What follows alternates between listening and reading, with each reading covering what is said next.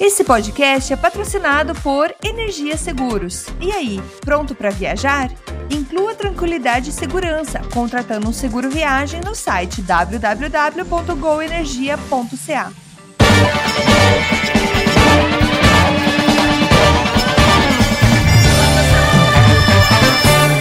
Saudações humanos e sejam bem-vindos de volta ao Canadá Agora, o seu podcast sobre política, economia e o cotidiano do Canadá, que fala das coisas como você quer ouvir.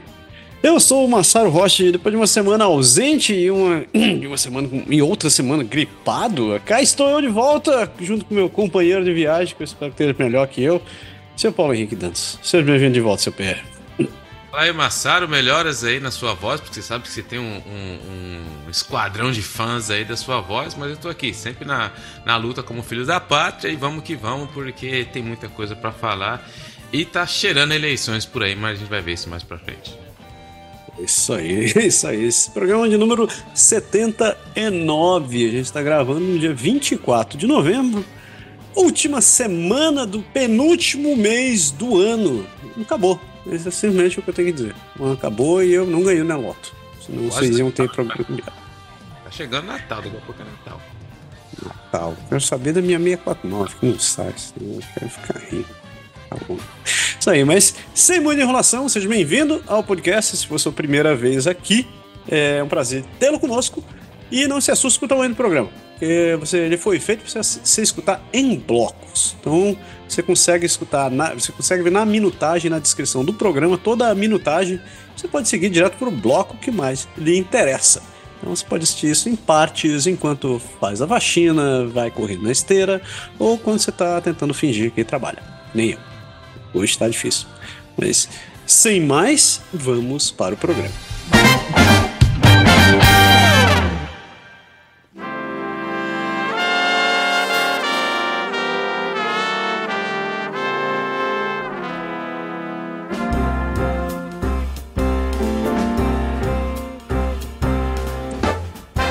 Amare usque ademare. Então, primeiro bloco, a gente vai dar o geral nas notícias federais, para ver o que está rolando nesse paizão grandão sou. Né? E a primeira notícia é dele, né? seu Justiniano. Just que Trudeau e o Xi trocam cumprimentos na cúpula da APEC, mas não se encontram formalmente. Notícia do último 16 de novembro, semana passada. É, e ela falou o seguinte: que o primeiro-ministro Justin Trudeau disse oi e teve uma breve troca com o, pre o presidente da China na última quinta-feira, durante o encontro em São Francisco, mas não se reuniu formalmente com ele. Durante uma coletiva de imprensa na sexta, Trudeau disse que falou com o Xi sobre as relações entre o Canadá e a China. Ele disse que precisa manter as equipes trabalhando juntas para criar diálogos construtivos sobre assuntos que importam para ambos os países e para o mundo. E quando perguntados o que o Xi disse em resposta, o Trudeau disse que o presidente simplesmente reconheceu o que ele disse. tipo, balançou a cabeça, aham.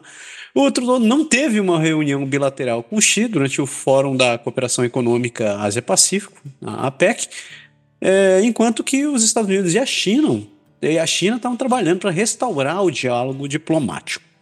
Quando perguntado novamente por que não houve uma reunião com o Xi, o Trudeau disse que os diplomatas começaram conversas construtivas com a China.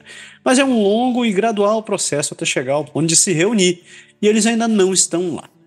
É, uma vez o Trudeau e Xi acabaram de, por ficar lado a lado durante uma foto do encontro. Mas talvez sido mais próximo que eles chegaram, porque o primeiro-ministro foi visto reconhecendo Xi com um aceno e os Estados Unidos e oficiais chineses já tinham parado de falar há meses. Agora, os líderes dos Estados Unidos, Joe Biden né, e o presidente da China, tiveram esse encontro, um, esse encontro cordial essa semana perto ali na, na cidade de São Francisco. Segundo o Biden, disse que alcançou um acordo com o Xi para conter a produção de fentanil e reiniciar o contato militar para evitar mal enten maus, enten maus entendidos que possam levar a um conflito. Mas, depois de cuidadosamente planejado o encontro, o Biden irritou a China ao chamá-lo de ditador no final da coletiva da imprensa. O Ministério das Relações Exteriores da China chamou de manipulação política extremamente errada e irresponsável. Então foi, foi, um, foi uma semana interessante que jogaram. Começou-se com um momento. Vamos fazer as pazes e terminou jogando balde no ventilador.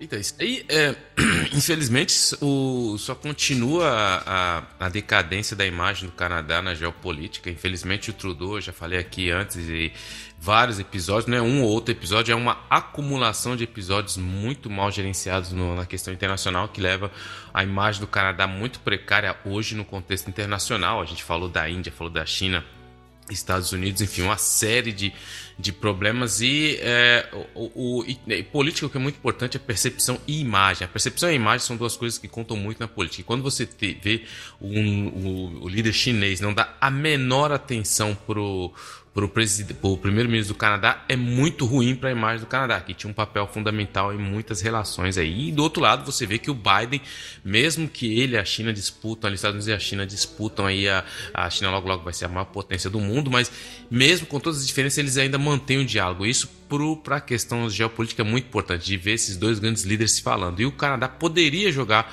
tem um papel mais importante nessa relação, mas infelizmente não tem. O que a gente tem visto é realmente líderes aí colocando de lado o, o Trudeau. Isso daí é muito ruim para a imagem do Canadá. Mas continua a, des, a des, quando tudo tá errado, meu amigo, não tem jeito, tudo vai continuar dando errado. E só lembrando que se vocês tiverem interesse de sim se, se aprofundarem em política internacional com um tom tupiniquim, não deixem de acompanhar o trabalho do xadrez verbal.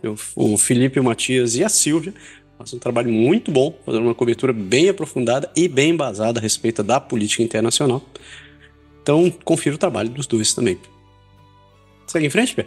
Continuando aqui falando de uma coisa que eh, todo mundo que tenho, sabe que tem minhas reservas, que é um acordo da bateria para veículos elétricos custarão 5,8 bilhões de dólares a mais, a mais devido à perda de impostos corporativos sobre subsídios, diz oficial do orçamento, que o relatório do Escritório Parlamentar do Orçamento disse que o apoio financeiro provincial e federal para a produção de baterias de veículos elétricos custará 5,8 bilhões de dólares a mais do que estimativas governamentais devido ao tratamento fiscal das subvenções.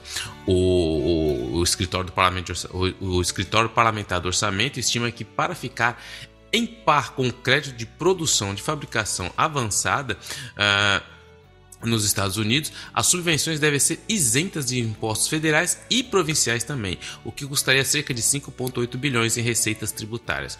O relatório do escritório parlamentar do, do, do, orçamento também estimou que o custo total dos acordos com três fabricantes será de 43,6 bilhões, ao invés do custo anunciado de 37,7 bilhões. O relatório também estimou que o tempo de retorno dos investimentos será de 11 anos para o acordo com a Northvolt 15 anos para o acordo com a Volkswagen e 23 anos para o acordo com a Stalin Stins LGES. Economistas dizem que o relatório do período do orçamento não leva em consideração os impactos econômicos no conjunto da economia, que são essenciais para avaliar o programa de subvenções para veículos elétricos. Só para ter uma ideia como funciona, quando você compra um veículo elétrico, tem a subvenção do governo que vai te ajudar a, a comprar uma subvenção federal. Aqui no Quebec você tem a subvenção do federal e a subvenção provincial também. Só que mesmo assim, se você colocar um preço de um carro elétrico aí acima de 50 mil, as subvenções acabam sendo dadas para quem tem condições de comprar um carro elétrico. Uma pessoa que vai comprar um carro elétrico, não se esqueça, o seu carro elétrico o seguro vai ser mais caro, não pode esquecer disso. Você tem a manutenção, não é você não faz em qualquer mecânica de esquina, então você não é só o fato de você ter o carro elétrico. Então, o que acaba é, a percepção é que dá que você, se você tem 50 ou 60 mil para dar no carro elétrico e, e, vai usar subvenção porque você tem condições de ter. Se você não tem condições de ter, é lógico que você não vai dar. Então você acaba facilitando para quem tem dinheiro e, na verdade, essas pessoas já têm condições de comprar sem subvenção. E essas subvenções vão custar 5,8 bilhões a mais. É o acordo que teve nessas baterias aí. Então eu acho que é, uma, é, um, é, importante, não quero dizer que eu não sou a favor dos carros elétricos, então não é isso o ponto. Falando que as políticas que o governo coloca é, em prática não são tão fáceis assim para todo mundo. Os comuns dos mortais, como eu. O negócio é carro de hidrogênio. Carro hidrogênio. Só vou comprar quando for carro de hidrogênio. Enquanto isso, não, não me mexo. Ainda no, no ramo das notícias federais, o regulador do mercado de ações de Quebec pode ir atrás do chefão do Panama Papers no Canadá. Notícia do último dia 17. Brad Sharp, banqueiro privado de West Vancouver, construiu uma enorme rede de empresas offshore que facilitou, de acordo com, os, com o que foi encontrado nos tribunais dos Estados Unidos, uma série de fraudes de ações de bomba e descarga de bilhões de dólares. A Agência de Receita do Canadá, a CRA, tem investigado Mr. Sharp desde 2013 e a SEC dos Estados Unidos obteve um julgamento de fraude civil de 68 milhões de dólares no ano passado. E ele é procurado por acusações criminais nos Estados Unidos, em Massachusetts, e a Comissão de Valores Imobiliário da Colômbia Britânica o excluiu do mercado de ações do, da, da província em fevereiro. Agora, Seis anos depois das disputas judiciais, o Tribunal Supremo do Canadá, do, do Canadá decidiu que o Tribunal Administrativo de Mercados Financeiros do Quebec pode processar o Sharp. O tribunal originalmente decidiu em 2017 que tinha jurisdição, o que foi confirmado na revisão pelo Tribunal Superior e pelo Tribunal de Apelação do Quebec. A decisão significa que o regulador provincial, a Autoridade dos Mercados Financeiros, pode prosseguir com suas alegações contra Sharp e outras três pessoas de fora do Quebec. É, me, me, me, me esclareça o que, que, que vai rolar a partir de agora. Então, interessante isso daí, cara, que é um caso que passou quase inapercebido por muita gente. O, o, o fato mais interessante é que esse cara, ele. ele é, a, ele foi um magnata, deu um, um rombo enorme, ele estava sendo procurado nos Estados Unidos e mais interessante foi isso que muita gente não sabia disso. Muita gente aqui passou por baixo, não sei como, se, se tanta coisa acontecendo no mundo em geral, mas o, o que foi interessante é que no, no, passou muito por baixo aqui do radar do Canadá. Mas o que acontece é que agora tá todo mundo esperando que vai dar. Muita gente aí tá, tá começando a. Porque teve a guerra do, é, do Israel com Hamas, teve a questão da greve que tá pegando feio aqui no Quebec, teve a questão do Kings de Los Angeles. Então teve muitas questões e esse caso simplesmente passou. Mas eu acho que agora isso vai voltar aí a, a pegar, porque quando os reguladores dão a decisão de poder processar o cara, é aí que a mídia agora vai se tornar essa tensão aí. Mas bem interessante esse caso aí. Quando eu vi isso aí, eu falei, realmente, muita gente aqui não falou disso aí, não. Boa. Curioso para saber para onde vai. Vamos ver isso aí. Vamos. Mas vai, vai ter água ainda para rolar embaixo dessa ponte aí. Mas continuando aqui, ó. Canadá está investigando relatos de que a tecnologia de drones da empresa sediada em British Columbia acabou aonde? Na Rússia, o ministro da Defesa do Canadá, Bill Blair, disse que as agências de segurança nacional vão investigar relatos de que uma empresa da Colômbia Britânica adquiriu tecnologia de detecção de drones de alto nível para uma universidade russa, o que pode ser uma violação de sanções impostas a Moscou pela guerra na Ucrânia. A empresa negou a sugestão de que violou o embargo e disse que era a primeira vez que ela ouvia falar do uso do seu dispositivo pela universidade russas. A Blair eh, disse que as autoridades canadenses tomaram conhecimento dos relatos e que o assunto será investigado. Ele também disse que leva a sério a violação das, das sanções. Recentemente, autoridades da Justiça dos Estados Unidos acusaram dois cidadãos russos canadenses de Montreal em um, eh, e um homem de Brooklyn de conspiração para violar as sanções ao comprar componentes eletrônicos dos Estados Unidos para o exército russo. Então isso é muito complicado, cara. De novo, para complicar mais ainda a imagem do Canadá internacional é que a gente acaba vendo que é, é, o, Canadá ele tem um, um, um número de, de, de, de, universidades muito grandes que contribuem com muitas pessoas no mundo todo. Infelizmente, essas pessoas que têm acesso ao Canadá já teve problema com chinês, agora são os russos, então eles acabam tentando ali. É, divulgar e, e eu tô, eu tô com a palavra em francês, mas compartilhar o conhecimento e infelizmente muitas pessoas que estão compartilhando esse conhecimento estão levando para lugares que não deveriam ser compartilhados. E como existem muitas sanções em relação à Rússia proibida, tecnicamente eles não poderiam ter acesso a esse tipo de conhecimento que eles tiveram. Então assim, coloca em uma situação muito difícil as pessoas, porque você pode ser acusado de espionagem internacional.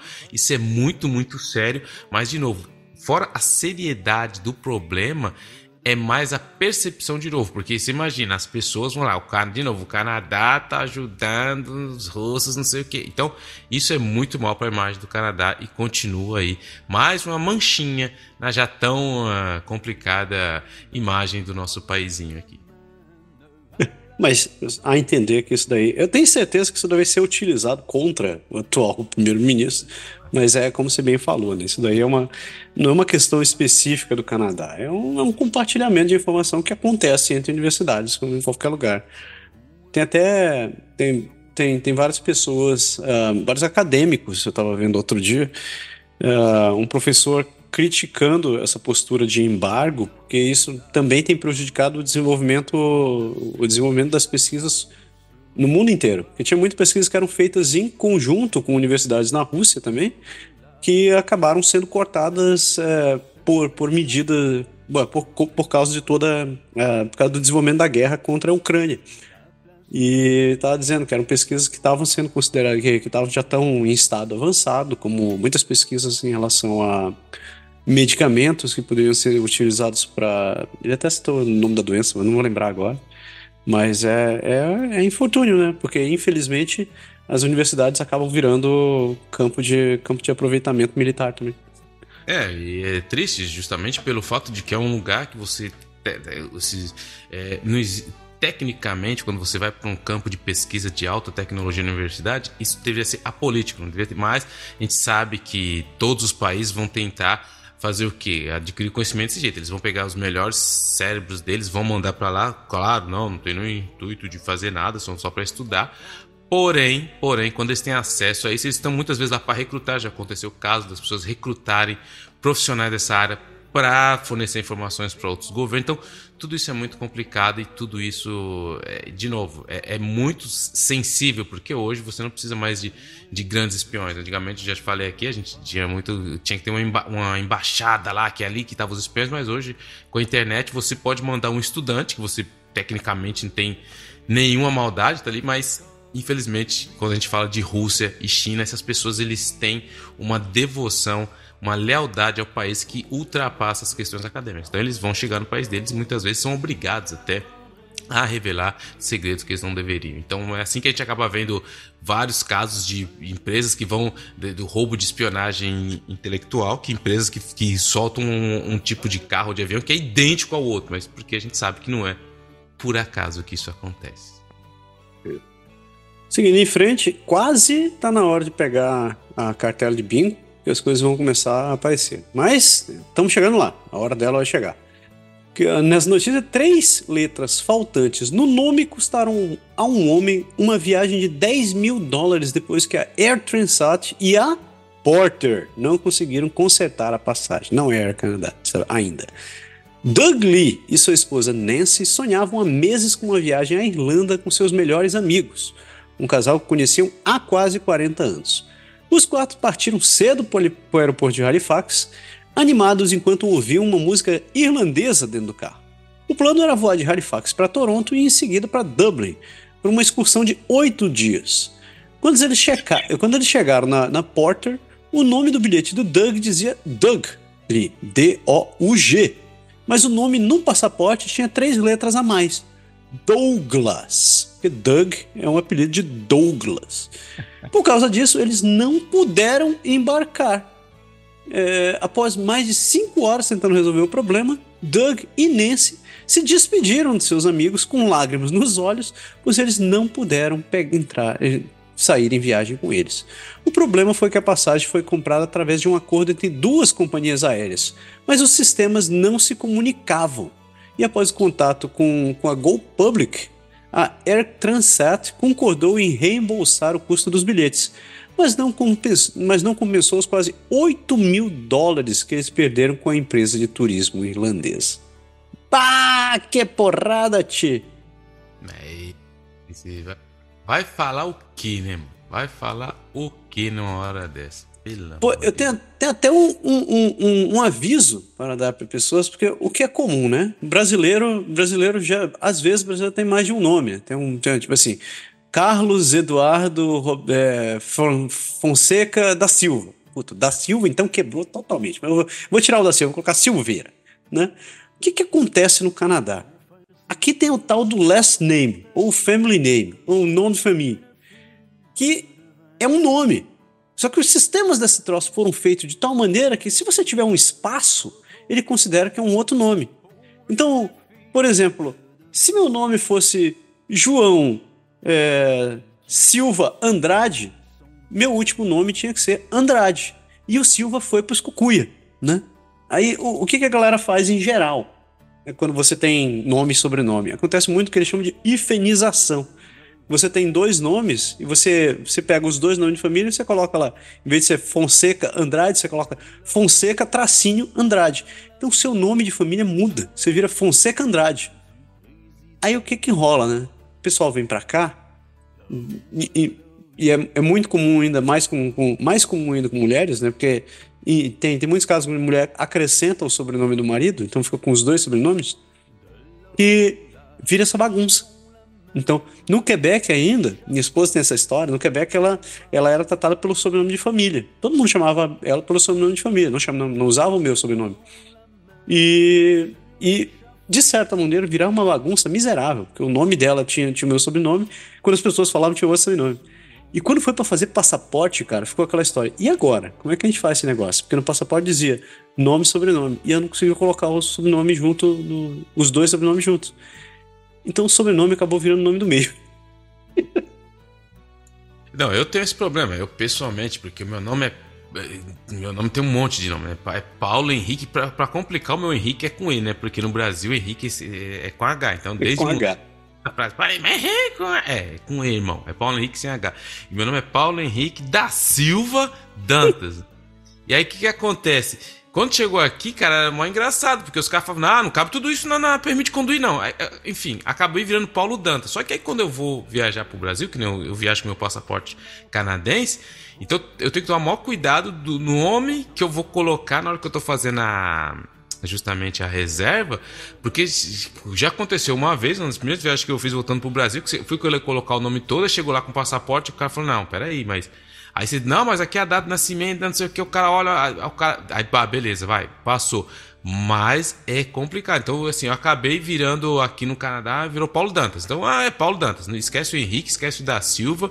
É, minha mãe ficou triste nesse momento, né? Mas enfim, não tem jeito, porque aqui é assim, não dá. Você vai colocar lá na, permite conduzir, você vai na, na habilitação, você vai colocar. de motorista? de motorista, vai colocar na, na, carteira de seguro. O cara não vai colocar Paulo Henrique da Silva. O cara fala: não, não, não, não, não, não, não, irmão, não. E quando nossas filhas nasceram, os caras já falaram, meu, os caras já falaram no hospital, vê aí o nome que vocês vão colocar. O cara conhecia, né? O cara tá acostumado com. Falou, ó, vê direito o nome que vocês vão colocar, porque senão vai complicar a filha de vocês no futuro. Aí, enfim, a gente colocou só coisa mais básica. Mas é. Esse negócio do nome é complicado mesmo. Douglas se lascou. Douglas ferrou. Estados estrangeiros estão visando canadenses através da mídia social, alerta o nosso bom e velho Serviço de Segurança e Inteligência do Canadá. Organismo estrange... Eh, organismos estrangeiros e grupos terroristas estrangeiros estão usando os feeds de mídia social dos canadenses para perfilar indivíduos e magnificar desinformação, advertiram oficiais das agências de espionagem no Canadá na segunda-feira. Cherry Henderson, a diretora da assistente, assistente da Agência de Segurança de Inteligência do Canadá, a CIA, CSIS alertou que atores estrangeiros hostis não estão esperando por eleições para interferir no Canadá. Henderson disse que também está muito preocupada com a ameaça de organizações terroristas estrangeiras buscando atrair jovens canadenses para suas causas. A comissão está estudando a extensão em que as informações pessoais compartilhadas pelos canadenses como com plataformas de mídia social podem acabar nas mãos de governos estrangeiros. Executivos do TikTok insistem que a China não pode acessar dados dos usuários durante reunião com parlamentares. O governo federal proibiu o TikTok de, de, de, todos os telefones emitidos pelo governo após a advertência de que o governo chinês poderia acessar os dados dos usuários do TikTok. Henderson disse que os atores ameaça, ameaçadores estrangeiros usam uma variedade de ferramentas e podem raspar contas de mídia social.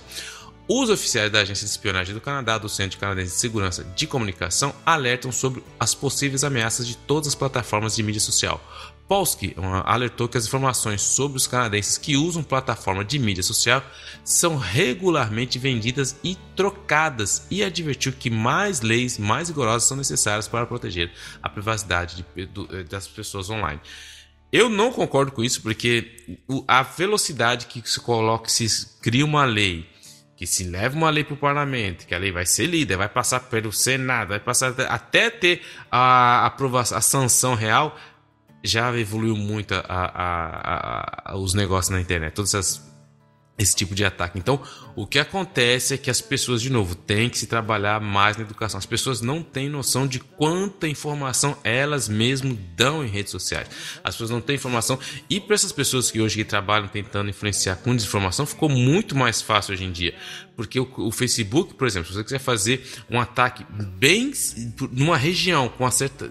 Uma, se você falar assim, eu quero em Ottawa, o bairro tal, de pessoas de tal, tal idade, de pessoas que tem. Você consegue fazer isso. E essas pessoas vão ser atacadas. Então, assim, o Facebook, por mais que as pessoas falem, ah, tem que fazer lei, é a ferramenta que funciona desse jeito. Essas plataformas tá tudo, eles funcionam desse jeito, porque eles não ganham, de novo, eles não ganham dinheiro colocando a foto do seu gatinho lá. Eles ganham dinheiro vendendo informações para grandes empresas. E isso já passou dos limites de ser controlado. Não tem mais controle sobre isso. Existem milhões de, de empresas que têm bases de dados maior que muito governo sobre tudo, sobre todos. Então, é a, o, a utilização das pessoas. O problema não é. Eu, eu não gosto quando ataca simplesmente, ah, o Facebook. Não é só isso. O Facebook é só uma ponta do iceberg. É a maneira que as pessoas utilizam que, que acabam favorecendo esse tipo de coisa. É que nem a droga.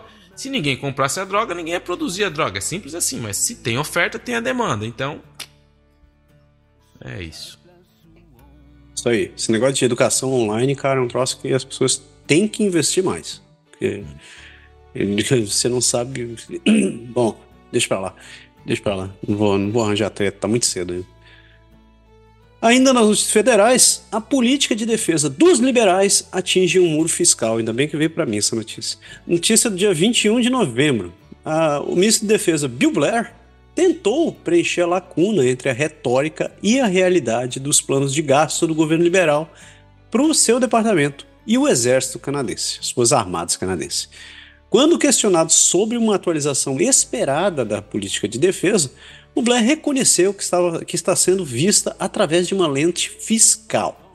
Ele disse que o governo Trudeau, que se apresentou inicialmente como baseado em evidências, tem que ver a sua política de defesa através da lente de acessibilidade. As estimativas orçamentais e as apropriações suplementares mostram que os liberais pretendem cortar 500 milhões de dólares de, através do governo nesse ano fiscal, com 211 milhões de dólares do Departamento de Defesa, ou seja, quase 50% dos cortes vão vir do Departamento de Defesa. As declarações de Blair sugerem que o governo precisa gastar mais nos itens certos, como munições, plataformas militares, aviões, submarinos e navios, coitado do navio. No entanto, os grandes investimentos para a compra de 88 novos caças F-35, nove navios de patrulhas e até drones MQ-9 Reaper estão é, ainda há 3, é, 3 a 5 anos longe.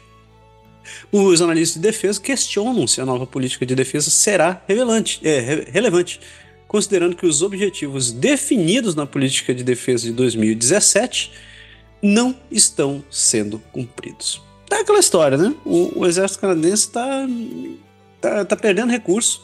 É, já a gente fala isso com uma frequência, a, a flotilha canadense é, é, praticamente uma piada. Tem, tem, tem, tem dois barcos de pesca e um, e, e um bote, basicamente, para proteger a gente.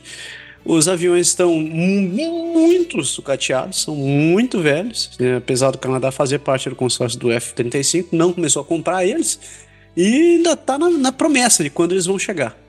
Com um corte no orçamento, as coisas não estão ajudando muito. E aí, né, Pé?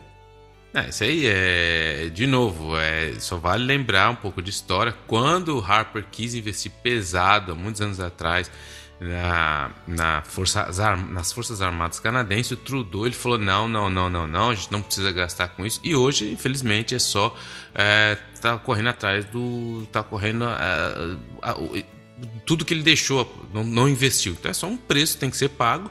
É lógico que você não cuidou antes do seu carro da sua casa, se você ficar deixando rolar uma hora, você vai ter que parar para arrumar. E essa hora chegou, e ainda mais com o contexto geopolítico que a gente tem hoje em dia, com Rússia, China, a gente já falou aqui sobre o sistema eh, de defesa na, na, na Antártida. Tudo isso agora você tem que correr cinco vezes mais. E é claro, quando você tem necessidade, quando você quer uma coisa e você quer rápido, você vai ter que pagar o preço. Então vai ficar muito mais caro para fazer. E não tem jeito, não tem como correr, porque hoje em dia a gente sabe como que está a situação geopolítica, principalmente de, de países hostis ao, às democracias. Então, isso é um preço a ser pago, mas o importante é que ele conseguiu liberar a maconha para o país. Pronto, falei. Ah, eu só queria adicionar uma última coisa aqui que eu sempre gosto de lembrar.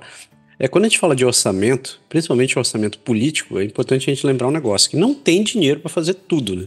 E que orçamento político é sempre um, um, cobertor, um cobertor pequeno.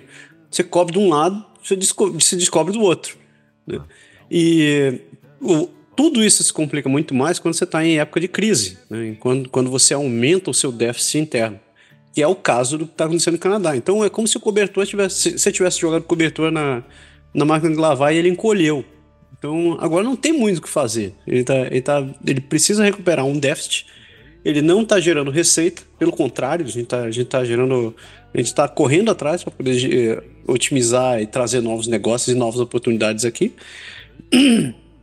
Teve todo o investimento que foi feito durante, durante a pandemia para tentar manter os, a, a economia funcionando. Agora a gente tem a gente está com guerra, duas guerras acontecendo muito, bom, duas, muito mais de duas guerras, né? duas, duas guerras que estão recebendo atenção da mídia e uma popularidade muito baixa. Então é como se o cobertorzinho tivesse. Antes ele conseguia cobrir a cabeça, agora ele está conseguindo cobrir um pé. E, e sei é. quanto tempo aguenta. E não pode esquecer a base, a base de tudo é que a gente não pode esquecer, às vezes parece que as pessoas esquecem que o governo não gera receita. A receita do governo, o orçamento do governo vem do teu bolso, do meu bolso, do nosso bolso. Então, se nós estamos sofrendo com a inflação, automaticamente eles vão sofrer também. Então, assim, o governo não gera receita, o governo Trudeau ele gastou muito. É, é, durante a pandemia era necessário, sim, mas teve um gasto enorme que era desproporcional. Tanto é que a gente está vendo agora muito do que foi gasto não está nem conseguindo recuperar. O, a Cristina Finlande fez ali um, um, uma atualização do, do orçamento e a gente viu que ela, isso no orçamento do governo, hein? Você tem ideia? Daqui a alguns anos a, o pagamento da dívida, só o pagamento da dívida vai ser maior do que o que o governo vai poder gastar com saúde. Só para vocês terem ideia. Então, a dívida, o montante da dívida vai ser maior do que o orçamento de que vai ser colocado na saúde. Pra você tem ideia do como chegou. E, de novo, eles apresentaram o orçamento e em nenhum momento eles falam do equilíbrio financeiro. Então, assim, a coisa está pior do que a gente imagina em questões budgetárias. Orçamentária em português. Dinheiro.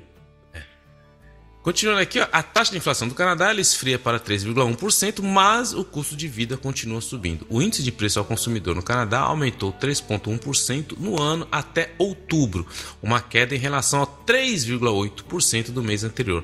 Mas, de acordo com o que os economistas esperavam, segundo o, Instituto, é, é, segundo o Instituto de Estatística do Canadá, a maior razão para a desaceleração do custo de vida foi a queda nos preços da gasolina, que caiu 6,4%. 6,4% durante o mês de outubro sozinho e 7,8% em relação ao ano passado. Se a gasolina for excluída do número dos números, a taxa de inflação seria de 3,6% em outubro. Os preços dos alimentos aumentaram 5,4% nos últimos 12 meses. Embora ainda seja maior do que a taxa de inflação geral, é menor do que a taxa atual de 5,8% vista em setembro. Enquanto a dor do caixa para, é, para itens básicos como alimento e gasolina está ficando comparativamente melhor, muitos outros aspectos que contribuem para o custo de vida continuam a aumentar em um nível assustador. O custo de abrigo aumentar mais de 6% nos últimos 12 meses, cerca de duas vezes a taxa da inflação geral. Um grande motivo para isso é o aluguel que continua a subir ao ritmo mais rápido nos últimos anos. Os custos associados à propriedade não são melhores, no entanto, com os custos de juros hipotecários aumentando mais de 30% nos últimos 12 meses. A análise mostra que a inflação está desacelerando, mas o custo de vida continua aumentando. Isso é muito difícil bater essa conta, porque automaticamente quando você aumenta a taxa de juros, fica muito mais difícil a taxa de juros básica, né? Você aumenta-se automaticamente a taxa do, da, da, hipoteca, as pessoas não conseguem pagar a hipoteca, muita gente sai da hipoteca, volta para o aluguel e automaticamente você cria um aquecimento no mercado de, de aluguel e as pessoas, como a gente sabe, tem muita gente colocando gente para fora é, que tinha contratos de aluguéis mais baixos para poder aproveitar essa onda no negócio de aluguel e acaba aumentando lá. Então você não acaba tendo o efeito esperado na inflação que você queria justamente devido à questão questão da uh, de, de, habitação. Mas um quebra-cabeça enorme aí. É, a gente sabe que tem cidades em muitos lugares que você não consegue mais achar aluguel para morar. Não tem, não tem, porque não é todo mundo que consegue entrar no mercado imobiliário, comprar uma casa, e é muita gente que não consegue é, achar casa para morar e alugar. Então, ou seja, bem complicada a situação. É, semana, semana passada a gente falou sobre isso, né? O programa foi falando como Vancouver já está insanamente na, na base do, dos 3 mil dólares para um aluguel de, de imóvel. Na média. Na média. média. Ainda nas notícias federais e ainda falando de dinheiro, mas falando de guerra também, a ajuda do Canadá à Ucrânia deve ultrapassar 800 milhões esse ano. O Canadá espera que a sua assistência militar à Ucrânia ultrapasse os 816 milhões de dólares no orçamento atual, com grandes quedas previstas nos próximos anos. O relatório econômico de outono, apresentado na Câmara pelos ministros de Finanças Christian Freeland, fornece uma visão geral do que o governo liberal gastou esse ano para ajudar o exército ucraniano a reverter a invasão russa. O montante inclui despesas com equipamentos e munições anunciados desde o orçamento federal da primavera passada, incluindo os 500 milhões de dólares anunciados pelo primeiro-ministro Justin Trudeau durante uma visita a Kiev em junho. O relatório econômico indica que o Canadá deve gastar 318 milhões em ajuda militar à Ucrânia no próximo ano e 197 milhões de dólares no ano fiscal de 2025 e 2026. O Canadá e a Ucrânia estão negociando um acordo de segurança de longo prazo, ao que os países do G7 prometeram como um ponto de passagem para o país da Europa Ocidental enquanto aguarda a adesão à OTAN. Então é isso aí. A gente vai está cortando 220 milhões do orçamento federal é, na defesa, mas está mandando um, praticamente o mesmo montante, que algum caso um montante era maior, para a guerra da Ucrânia. Isso aqui não quer dizer que eu não, não acredito que, que o Canadá não deveria defender a Ucrânia, muito pelo contrário, eu acredito que de, deveria, deveria haver um, um suporte. É, o país está certo em dar suporte para a Ucrânia. O que eu acho complicado, e eu não estou em posição de julgar isso, é essa questão do investimento que é feito para ajudar. Né? Dizem que é, é, é, o Canadá proporcionalmente não é o país que mais ajuda, mas quando você olha questões de orçamento, principalmente quando você começa a analisar a questão de orçamento, o buraco é mais embaixo. Né? Então é, é, é uma situação complicada. Eu não, eu não quero parecer é, insensível à situação da Ucrânia. Eu também não quero, não, também não posso fechar os olhos para a realidade de que isso é um dinheiro que poderia estar sendo investido para tentar resolver uh, é, vários problemas que nós temos aqui dentro. Mas é, eu acredito que existem gente bem mais inteligente do que eu para tentar decidir essa questão financeira. Então, eu não tenho problema com insensibilidade, porque eu sou um cara pragmático, então eu vou meter a boca mesmo. É, e isso é uma questão de que, é, é, mas de novo, assim, de maneira bem séria, todo mundo vai chegar uma hora que vai ter que se colocar e fazer essa pergunta: até quando? É a pergunta que ninguém quer fazer, porque todo mundo sabe o sofrimento que os ucranianos estão tendo. Mas a pergunta é: até quando eles vão continuar apoiando a Ucrânia. Isso tá, tem, tem sido debatido em vários lugares. Nos Estados Unidos, principalmente os republicanos já falaram, tem que diminuir isso aí, porque vai chegar uma hora que já tem mais de um ano de guerra e esse dinheiro. E, e, a, e a, Ucrânia, assim, eu tô falando de maneira pragmática, não estou pegando lado, mas a Ucrânia não demonstrou nenhum avanço em relação à Rússia. A grande ofensiva que ia ter, não teve. É lógico, é difícil, é uma guerra de trincheira, é uma guerra. De, o inverno está chegando tudo isso, isso não é o ponto. O ponto é que vai chegar uma hora que as pessoas. Eh, porque quando a guerra começa, é assim, essa guerra ela é que nem quando você vai na Montanha Russa. Quando você vai lá na, na Universal Studios, que tem um monte de Montanha Russa legal, o, na fila tá todo mundo emocionado, todo mundo empolgado, todo mundo quer entrar na Montanha Russa. Mas quem vai se divertir mesmo, você vai ver no final, quando você pega aquelas fotos lá que tá todo mundo com aquelas caras. Então, assim. E essa Montanha Russa já tá muito tempo rolando. Então as pessoas estão começando a falar: será que vale a pena? Será que tá, é, é isso mesmo? Será que a gente precisa continuar apoiando? Será que a gente continu, precisa continuar continua mandando dinheiro? Porque a gente coloca aí um, uma recessão que está chegando, a gente coloca é, pessoas que estão precisando de dinheiro no país e a, e a gente coloca. É uma questão de resultado. Não está dando o resultado esperado, pelo menos. Não está dando. A, a, a Ucrânia tem feito avanços? Tem, mas tudo que foi feito até hoje para tentar parar a, a Rússia não funcionou. A guerra continua, a Rússia não declarou é, falência, a, a, vida continua na, na Rússia normalmente, a Rússia continua com, tendo apoio de Rússia. Não mudou. Agora a gente tem a outra guerra, que é a guerra entre Israel e Hamas. Então, assim, vai chegar uma hora que alguém vai ter que parar e falar assim: até quando a gente vai fazer isso? Não tem jeito, é uma questão, vai se colocar. Não é questão de. Não tem sensibilidade, não é questão de ser insensível, não. A questão é pragmática. Vale a pena até quando ficar colocando todo esse dinheiro lá? Porque a gente vai precisar de dinheiro uma hora.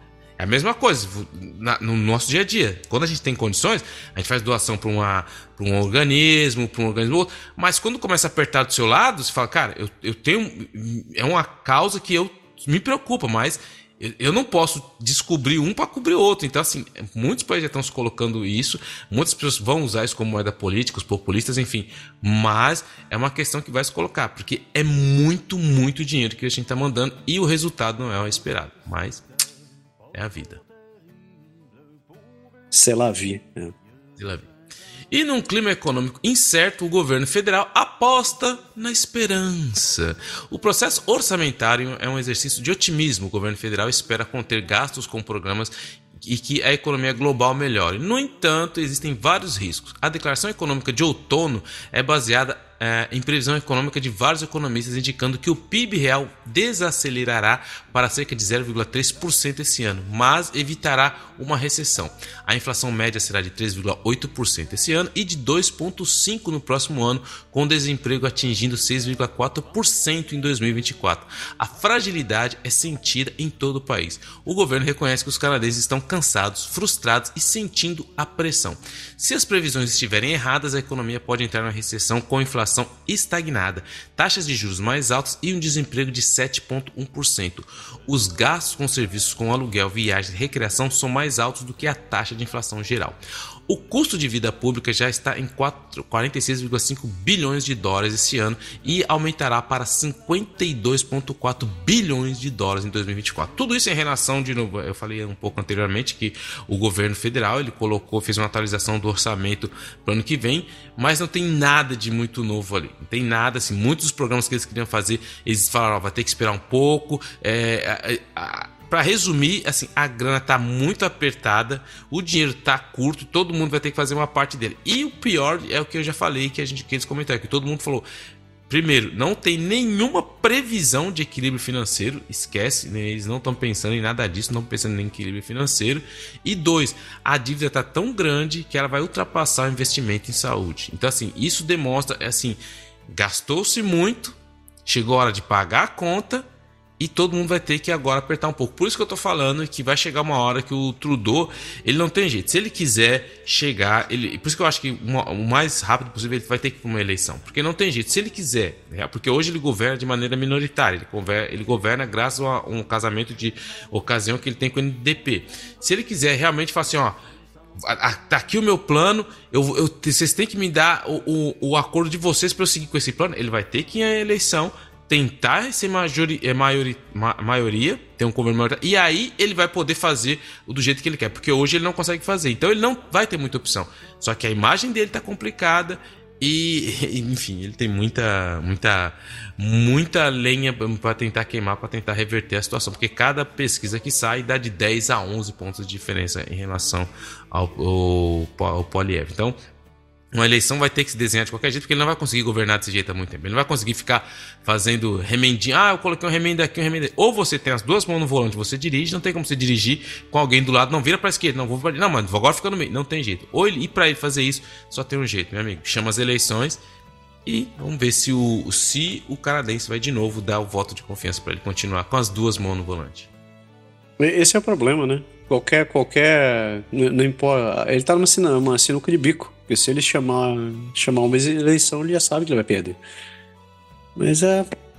Eu acho que já deu, sinceramente. Infelizmente tá na hora de. tá na hora de, de, de trocar e. É. E, e, e, desculpa te cortar, mas eu, eu, eu, lembrei do. Não sei se você viu a questão. Que, como ele tá tão zoada. Você viu a questão do, do Polievre que teve recentemente, a questão do terrorismo? Não sei se você viu isso daí. O, teve um, um, acidente ali na, em Niagara Falls, é, ali justamente na fronteira entre os Estados Unidos e o Canadá. Um carro perdeu o controle, virou, capotou, pegou, o carro voou literalmente, explodiu, é. pegou fogo, duas pessoas morreram. Só que automaticamente aconteceu de maneira muito todo mundo o que está acontecendo, girou aquela insegurança total, fecharam-se a fronteira entre Canadá e Estados Unidos Aí eles começaram, todo mundo começou a falar, os jornais, de maneira condicional, que poderia ser uma possibilidade de ataque terrorista. Só que todo mundo, com muito cuidado para não gerar pânico na situação, o que, que o Poliev faz? Ele lá na câmera, lá, acabou de ter um ataque terrorista lá, e, e, e o Trudeau pode falar alguma coisa? E aí, passou-se o tempo, não muito tempo depois, acabou se vendo que não era um ataque terrorista, foi um acidente realmente. Só que você, quando você quer ser primeiro-ministro de um país, você não pode sair gritando, ô oh, lobo, ô oh, lobo. Não, você tem que ter uma certa responsabilidade, tem que ter um certo, uma certa, você tem que estar lá para assegurar e controlar os ânimos da situação. E o que ele fez foi completamente irresponsável. E aí ele no outro dia fala: pô, Poliev, nem era terrorismo, você falou terrorismo. Na... Aí ele, em vez de chegar e falar: não, realmente eu errei. Eh, não, o que, que ele fez? Ele chegou e falou: não, não foi culpa minha, não. Foi a CTV que falou que era terrorista. Só que quando ele fala isso, os caras, jornalista não é besta, os caras foram olhar. A, a CTV deu a notícia meia hora depois do que ele tinha falado. Então, se ele falou sem saber o que estava escrito, então não, tem como. Ele, mas ele quis colocar a culpa na mídia, enfim. O ponto é, ele fez essa, esse erro enorme, mas não durou nada na mídia para ele, entendeu? Ah, tá, acabou. Você vê quando tudo tem que dar certo um, quando tudo tem que dar errado, porque tecnicamente é um, uma pessoa que pretende ser o primeiro-ministro de um país declarando uma coisa que não é, ou seja, assustando, colocando em pânico a população. Isso é muito sério. Isso é muito sério. Mas nem isso cola na dele. Tipo, ele chegou e falou: ah, não foi minha culpa da minha. E é, é isso que acaba com o Trudeau, porque ele não consegue aproveitar desses lados. Enquanto ele dá uma escorregadinha lá, os caras acabam nele 10 dias a, a, acabando em cima dele. Então, quando tudo tá errado, meu amigo. É, é por isso que eu falo, tá na hora do Trudeau chegar e falar, beleza, se ele acha que é o homem da situação, chama as eleições. Se ele não ganhar, fala, meu, os canadenses decidiram, eu, eu entendi a mensagem, eu tô saindo fora, vou, vou trabalhar no Círculo de Soleil. Não, quer dizer, vai fazer outras coisas, vai fazer. Ele, ele tem outras. Cara, é como, como eu tava lendo essa semana um livrinho, um, um livrinho rápido ali sobre o Napoleão. Tem uma parte que ele diz o seguinte: não interrompa seu inimigo quando ele estiver em direção ao fracasso. É, exatamente. Mas é isso. Ele tem, é, é, aquele tipo de briga que você torce, você torce para ninguém, entendeu? Você deixa, você torce para o bicho continuar pegando, fica na sua, deixa lá. Isso aí. Penúltima notícia, e tá na hora de você marcar o seu bingo, porque, claro, que ela, ela está nessa semana, não pode faltar nenhuma, nenhum, nenhum caso pra gente. Porque. É, eu pulei uma notícia. É que você ia falar, mas. Ah, não. Bem. Mas tudo bem, eu vou, vou falar, você pega, você pega que eu pulei. A Air Canada rejeita as alegações de, de e nega conduta descuidada no roubo de ouro de 24 milhões de dólares. A Air Canada está respondendo à ação judicial da empresa de segurança Brinks, dizendo que a companhia aérea não tem responsabilidade pelo ousado roubo de 23 milhões de ouro e dinheiro de suas instalações no aeroporto Pearson, em Toronto, no início desse ano. Um ladrão foi foi com, com a cara e na coragem e tirou uma carga após se apresentar com um documento falso e uma instalação da Air Canada em 17 de abril, de acordo com o, os, os documentos da Brinks é, apresentado no mês passado. Na defesa de 8 de novembro, a Air Canada rejeitou todas as alegações na ação da companhia, dizendo que ela cumpriu com seus contratos de transporte e negou qualquer conduta imprópria ou descuidada. A maior companhia aérea do país também diz que a Brinks não notou o valor da carga no conhecimento de embarque, um documento geralmente emitido por um transportador com detalhes da remessa, e que, se a Brinks eh, sofreu perdas, um tratado multilateral reconhecido como Montreal Convention limitaria a responsabilidade da Air Canada. A investigação policial ainda está em andamento, sem prisões até o momento e as remessas ainda desaparecidas. Então é isso aí. Você, você contratou, você é uma empresa, uma empresa de segurança, você passou a responsabilidade para uma companhia aérea para poder transportar essas coisas.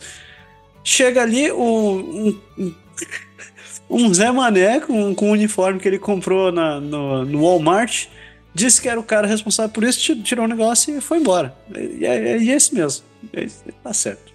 Isso ainda vai virar série no Netflix, eu tô só esperando. Vai virar série no Netflix isso aí.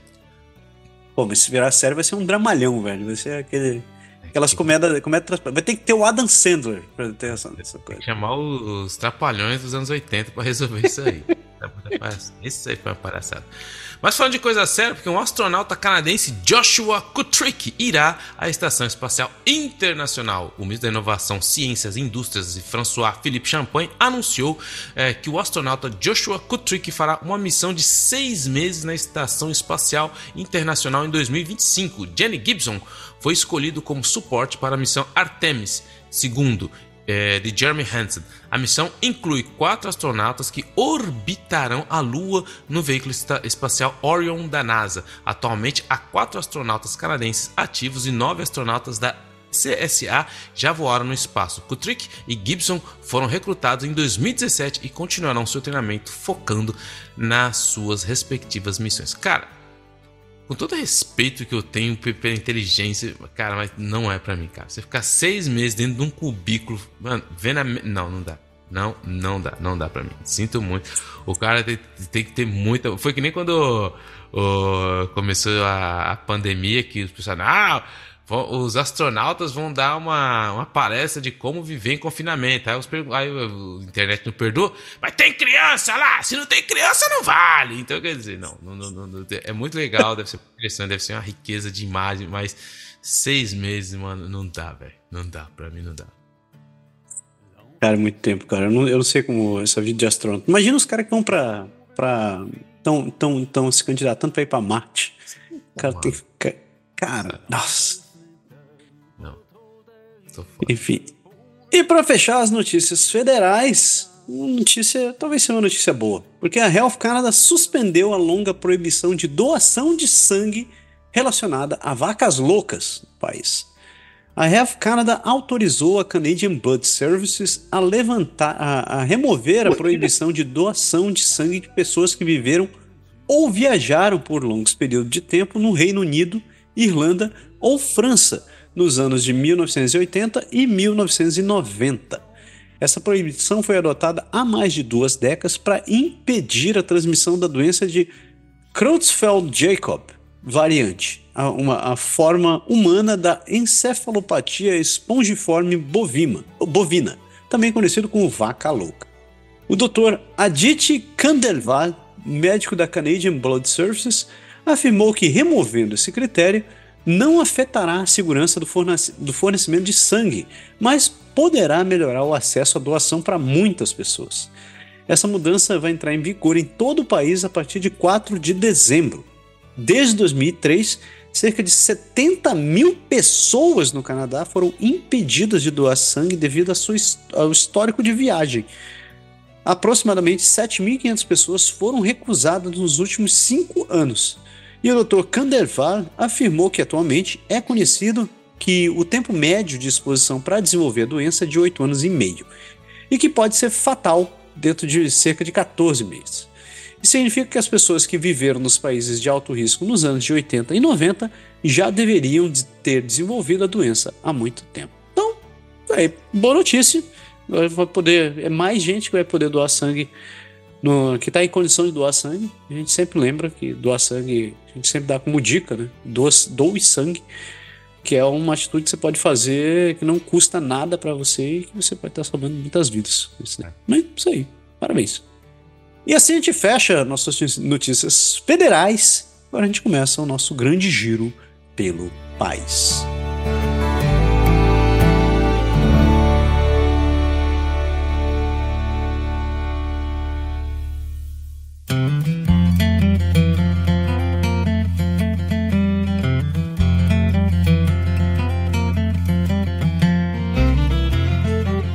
Bela British Columbia. Então, primeira notícia, a gente vai lá direto para a costa oeste do país e.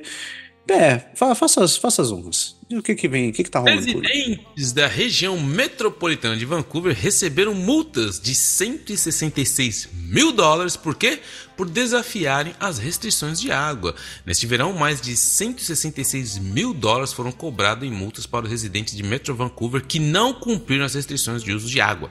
Mais da metade dos 21 municípios, uma área eleitoral e uma nação tratada emitiram multas de 100 dólares a 500 dólares para aqueles que desrespeitaram as regras. Essas regras proibiam a, a regar o gramado e permitiam apenas uma rega, uma regagem manual. É, por mangueiras de gotejamento com irrigação por gotejamento de árvores, arbustos e nas flores. Além disso, mais de mil advertências foram emitidas pelos oficiais municipais. O objetivo das multas e advertências foi mostrar a extensão em que as cidades foram foram para incentivar os residentes a economizar água durante o período de seca sem precedentes, bem como o número de proprietários que desafiou a solicitação de ajudar para mitigar a crise. E eu acho isso pouco, eu acho muito pouco, eu vou explicar por quê.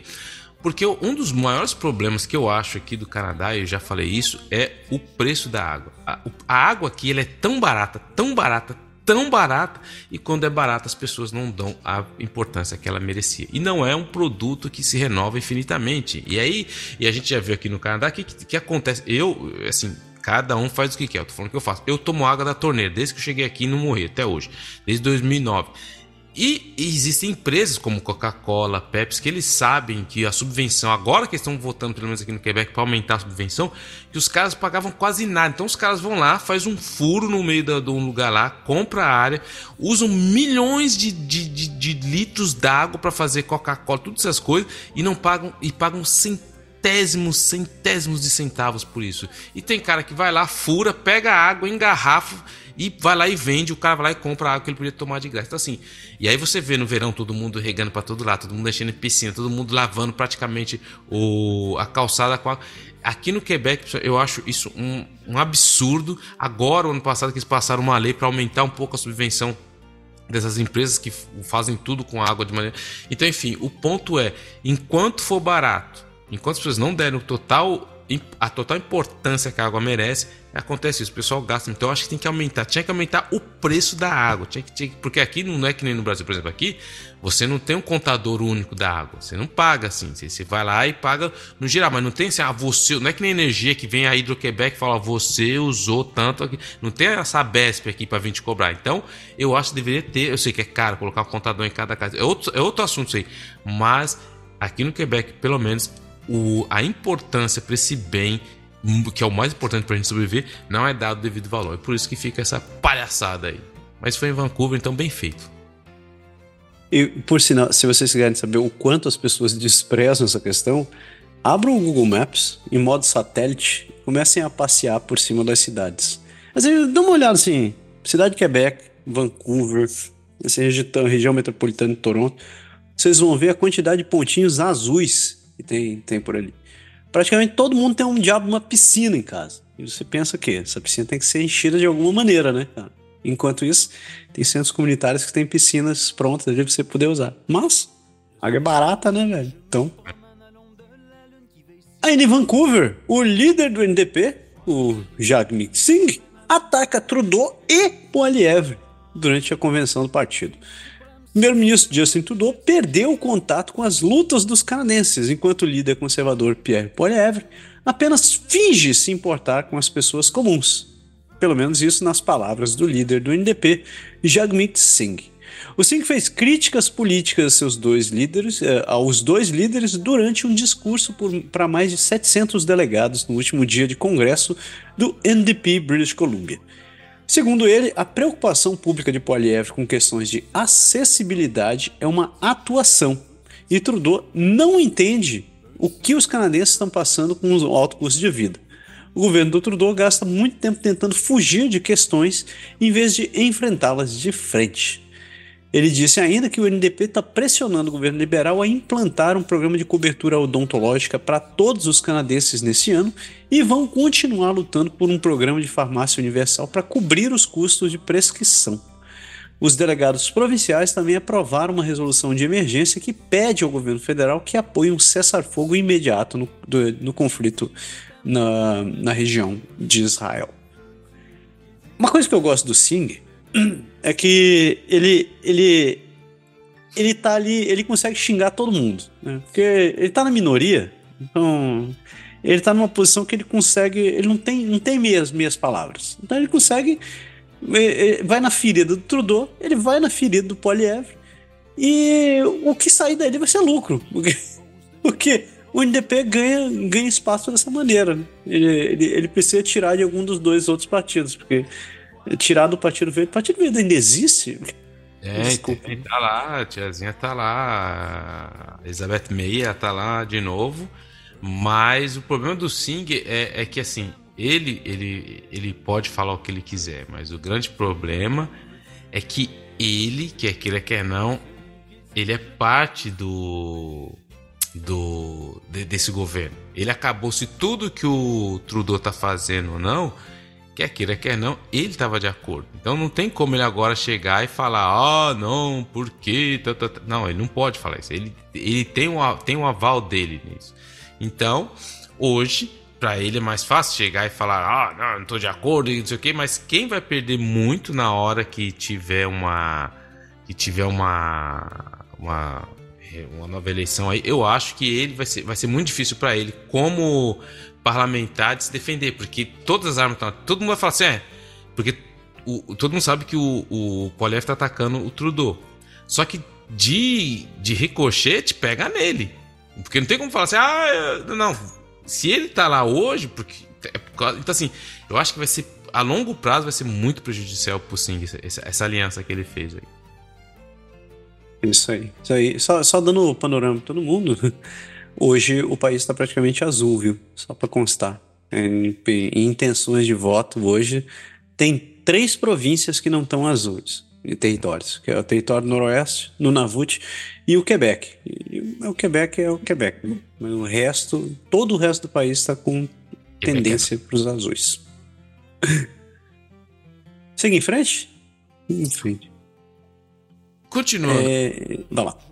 Vamos lá. A empresa recebeu 3,3 milhões de dólares de investidores sobre falso pretexto para desenvolver uma nova criptomoeda. A Comissão de Valores Imobiliários da Colômbia Britânica afirma que uma empresa de Vancouver violou as regras de valor imobiliário ao desenvolver uma criptomoeda com falsas pretensões e de, de levantar 3,3 milhões de, de dólares de 500 investidores no, na província. E, na província.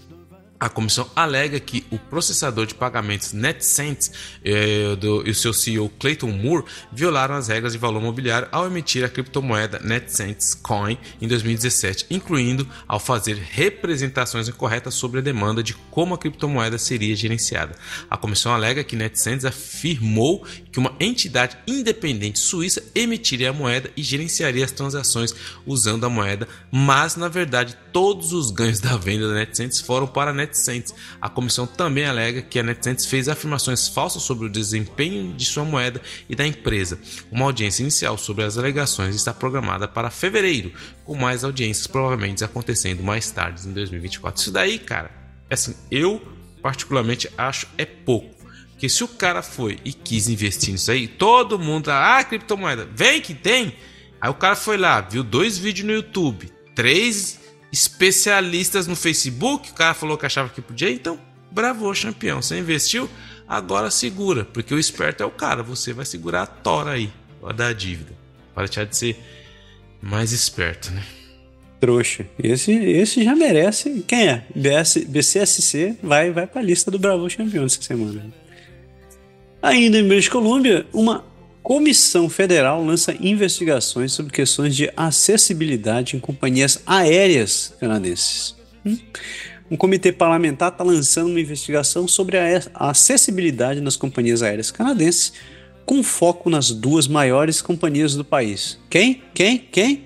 É, então vai continuar marcando o bingo lá. Após uma moção apresentada na segunda-feira pelo membro do parlamento Taylor Baccarat, que representa a esquina Buckley Valley, em British Columbia, o Comitê Federal de Transportes votou para realizar um estudo sobre o estado de transporte acessível para os canadenses com deficiências, bem como o regime regulatório que os cerca. O comitê citou recentes notícias de passageiros encontrando discriminação e tratamento inaceitável a bordo e convidou os CEOs da Air Canada e da WestJet para testemunhar, juntamente com o ministro dos Transportes, Pablo Rodrigues, a auditora-geral Karen Hogan e outros especialistas e, e, e da indústria. Essa moção também pede ao governo que apresente uma resposta ao relatório do comitê, que será apresentado na Câmara dos Comuns.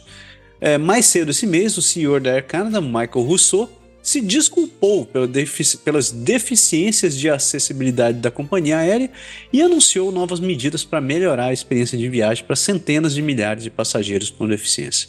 Só só relembrando, se você não ouviu os últimos programas, tiveram pelo menos duas histórias que a gente relatou aqui de casos onde a Air Canada é, distratou passageiros com dificuldade de, de, mobilidade, com deficiência de mobilidade, inclusive um desses obrigando o passageiro a se arrastar no chão por conta própria.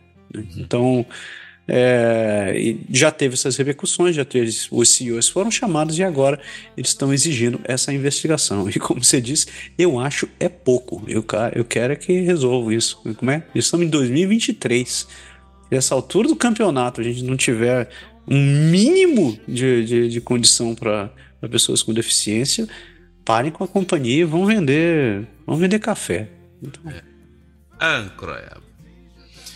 Policiais femininas processando as forças policiais municipais por assédio dizem que não são apenas que são apenas que são apenas a ponta do iceberg. Cinco mulheres foram nomeadas como autoras da ação coletiva proposta contra as forças policiais municipais da Colômbia Britânica e se reuniram com, a, com políticos da Assembleia Legislativa da Colômbia Britânica para defender mudanças na forma como as queixas entre policiais são tratadas na Colômbia Britânica.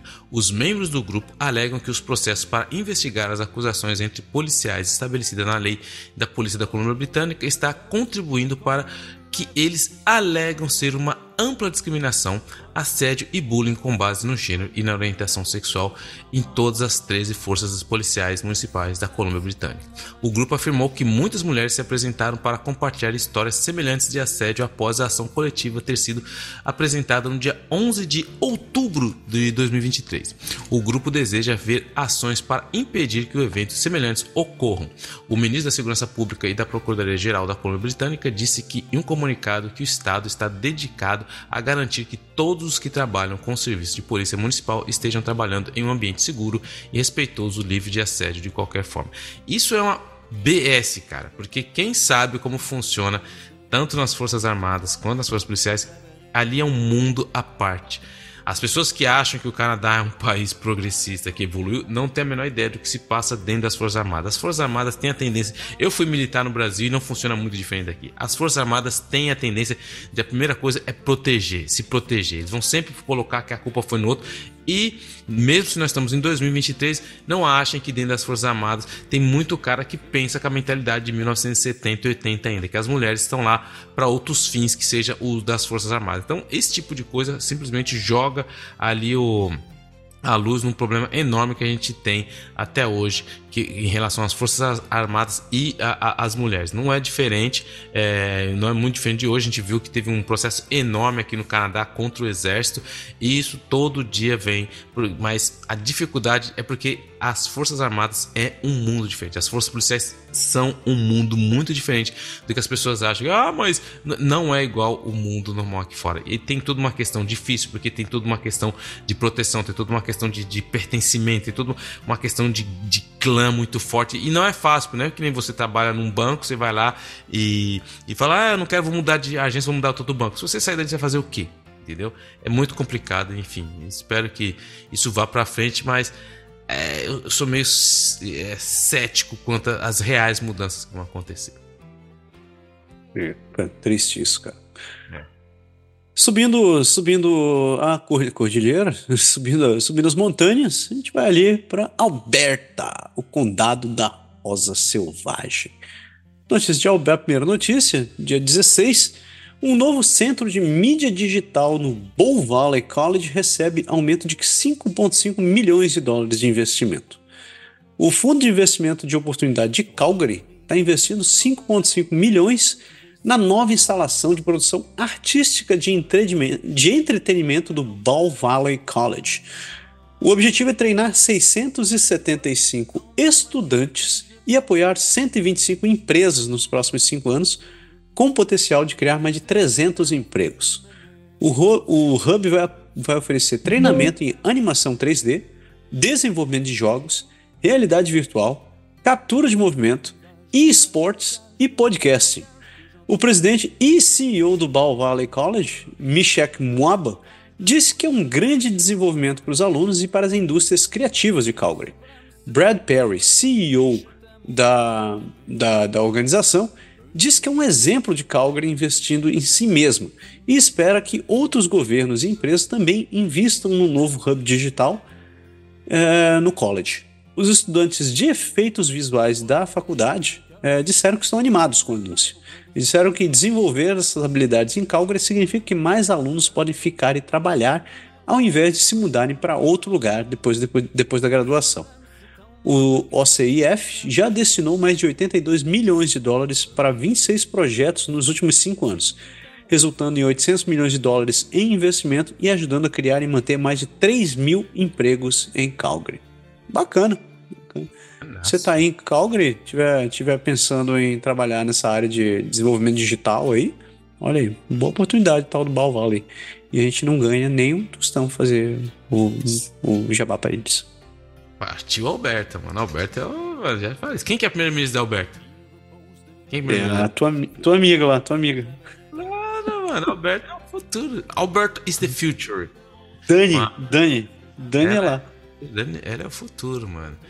Habitantes de Alberta têm o direito de considerar seu próprio plano de pensão, diz o ministro de Finanças da província. De novo, a mesma história. O ministro de Finanças, Nate Horner, disse que uh, as pessoas de Alberta têm o direito de considerar um plano de pensão da Alberta assim como cidadãos de qualquer outra província, se sua província quisesse fazer o mesmo. Horner fez, o, fez os comentários na sexta-feira, quando abordou na Câmara de Comércio de Calgary, onde o ministro também discutiu a perspectiva financeira da província para o próximo ano. Desde então, o plano proposto recebeu feedback conflitante dos, da, do, da população de Alberta e também enfrentou resistências em outras províncias e muito também do governo federal. O líder conservador Pierre Poilievre também instou, incitou os, população de Alberta a permanecer no CPP, embora tenha responsabilizado o primeiro-ministro Justin Trudeau por desencadear conflitos com transferências de riquezas injustas. É, Horner disse também que é uma discussão importante, se difícil, para as pessoas de Alberta terem. Ele reconheceu que esta é uma conversa controvertida que está acontecendo na província, mas acrescentou que a forte migração para Alberta reflete a força da província para o futuro e o potencial de ter o seu próprio plano de pensão. Horner disse que a sua tarefa é de conversar com todos os albertanos sobre o plano potencial. Ele disse que as sessões de envolvimento público originalmente estavam programadas para terminar em maio, mas observou que isso pode mudar. Depende de que um painel nomeado pela província diz depois que as sessões telefônicas acabarem e do que o atuário chefe federal estima que a porção da Alberta do CPP possa ser explica Horner.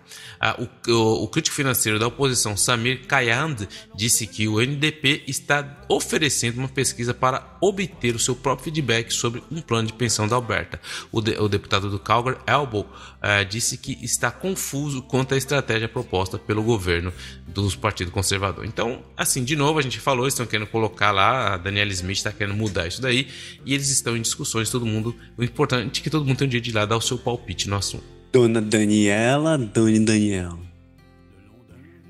A próxima notícia diz que as coisas não estão tão bem quanto a gente pensa. Que as emissões de metano que, es que escapam de Alberta são subestimadas em 50%.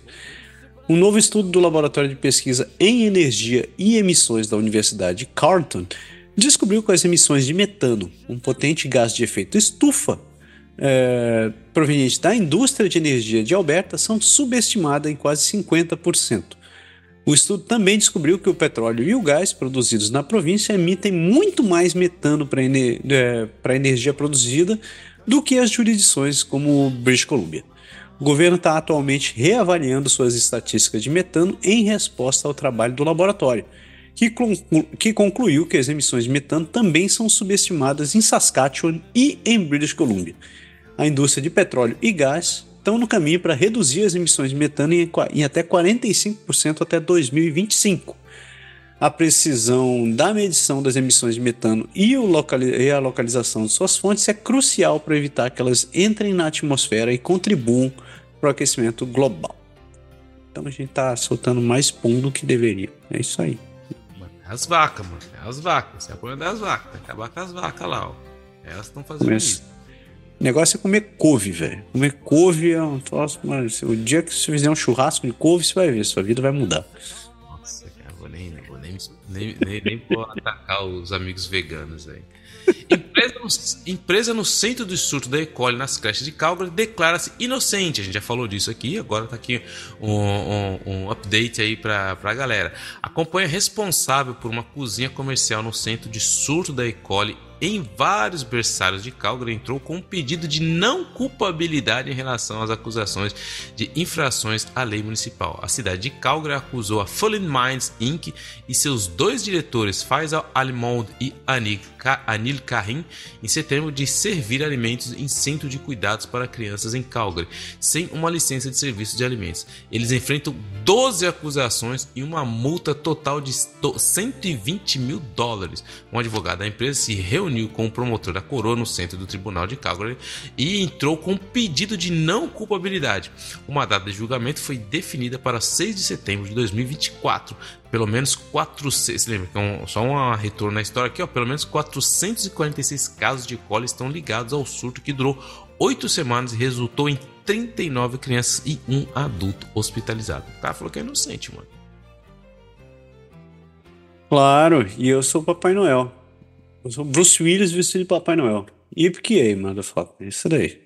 Saindo de Alberta, a gente vai ali para Saskatchewan, a terra dos céus vivos. Notícia tira as crianças da sala, é uma história muito legal. Que uma, uma menina de 9 anos morreu durante uma brincadeira de esconde-esconde. Uma menina de 9 anos é, acabou perdendo a vida enquanto estava brincando de esconde-esconde e num acidente trágico numa escola, numa colônia uh, no oeste de Winnipeg. A polícia foi chamada por volta das 11h15 da, da segunda-feira sobre uma menina ferida na escola Iberville, a cerca de 10 quilômetros a nordeste de Elie. Quando chegaram, outros primeiros socorristas já estavam no local.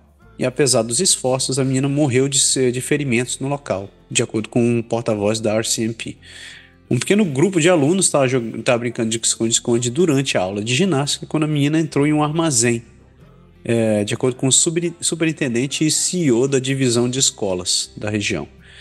Uma, uma, uma pilha de mesas apoiada contra a parede caiu sobre ela.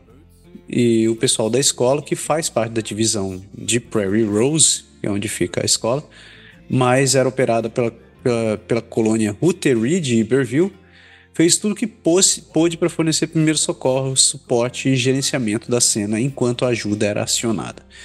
Os paramédicos, a RCMP, o Corpo de Bombeiros local e a ambulância aérea STARS foram acionados.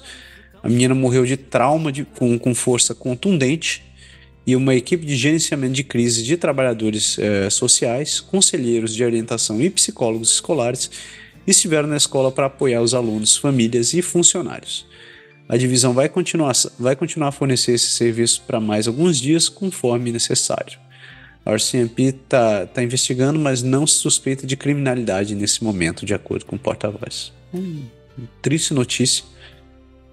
É, criança só quer brincar, né, cara? O, o, grande, o grande erro dela ali foi, foi parar num lugar onde deveria estar tá, de, deveria estar tá sendo propriamente monitorado. Então, ela entrou onde entrou em algum lugar, tá brincando de esconde-esconde, achou um lugar bacana, achou um bom lugar para se esconder. Em teoria, eu acho que eu ia fazer a mesma coisa, eu ia procurar um lugar bom. Só que infelizmente as coisas uh, aconteceram como aconteceram.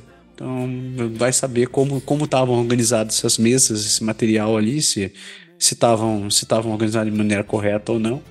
A escola muito provavelmente não vai ser culpa, culpabilizada. Uh, e também não foi a intenção de fazer isso com essa notícia, mas simplesmente foi é, tentar novamente. A gente vive trazendo essas questões de, de crianças aqui, então é importante Vocês usem isso como exemplo para poder conversar com seus filhos. Então expliquem que, que o perigo de algumas coisas e, e nunca é demais você você investir em dar, em dar um pouco mais de orientação para as crianças para poder falar uh, que as coisas acontecem. Porque, infelizmente, ninguém, é, é, todo mundo é falível de, de falecer.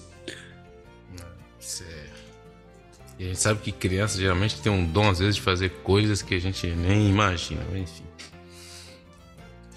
Família de Winnipeg, aí ó, desiste do estilo de vida sem carros após dificuldades com transporte público.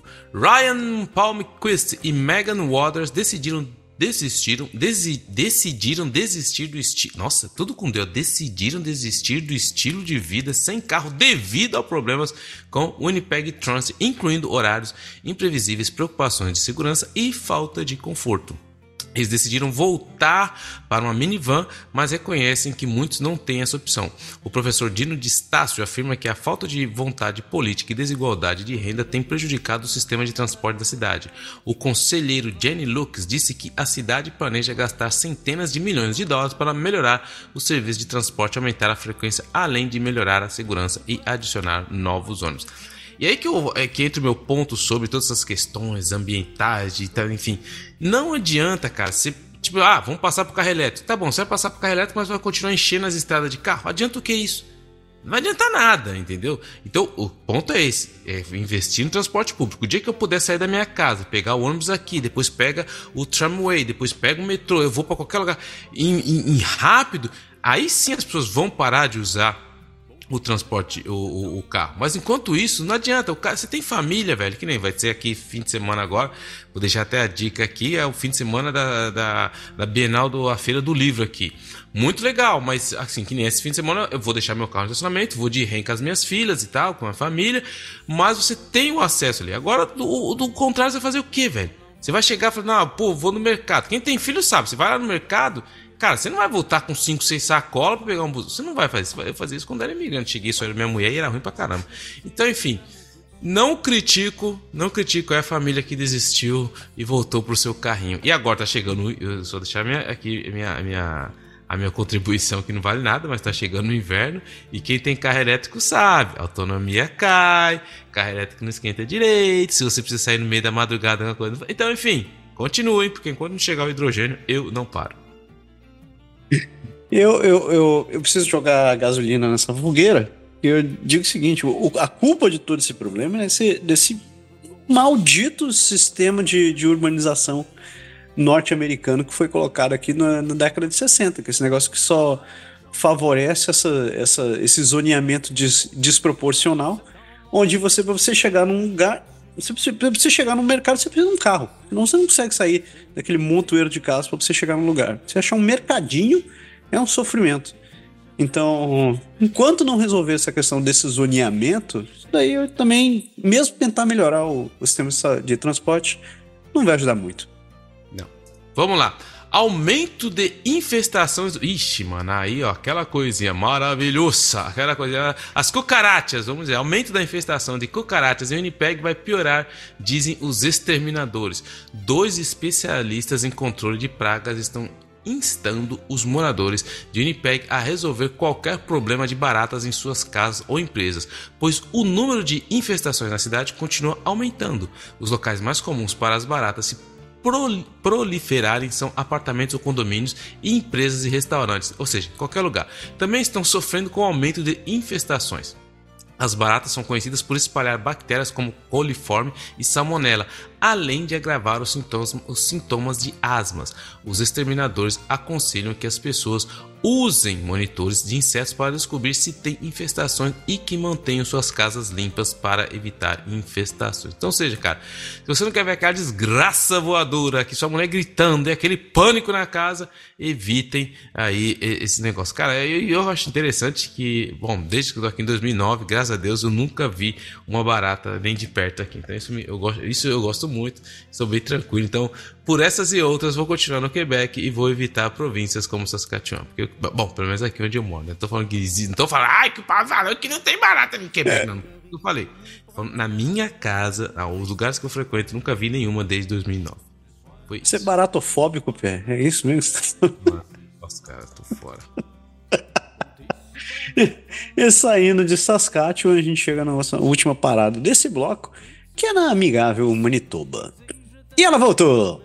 A rainha do Canadá, Romana Didulo, e seus seguidores deixam Saskatchewan depois de dois meses.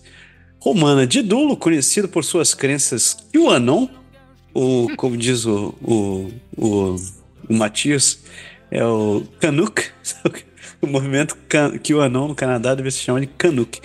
E então, a Romana de Dulo e os seus seguidores deixaram a escola Richmond, eh, Richmond, em Saskatchewan, onde eles estavam mais de dois meses.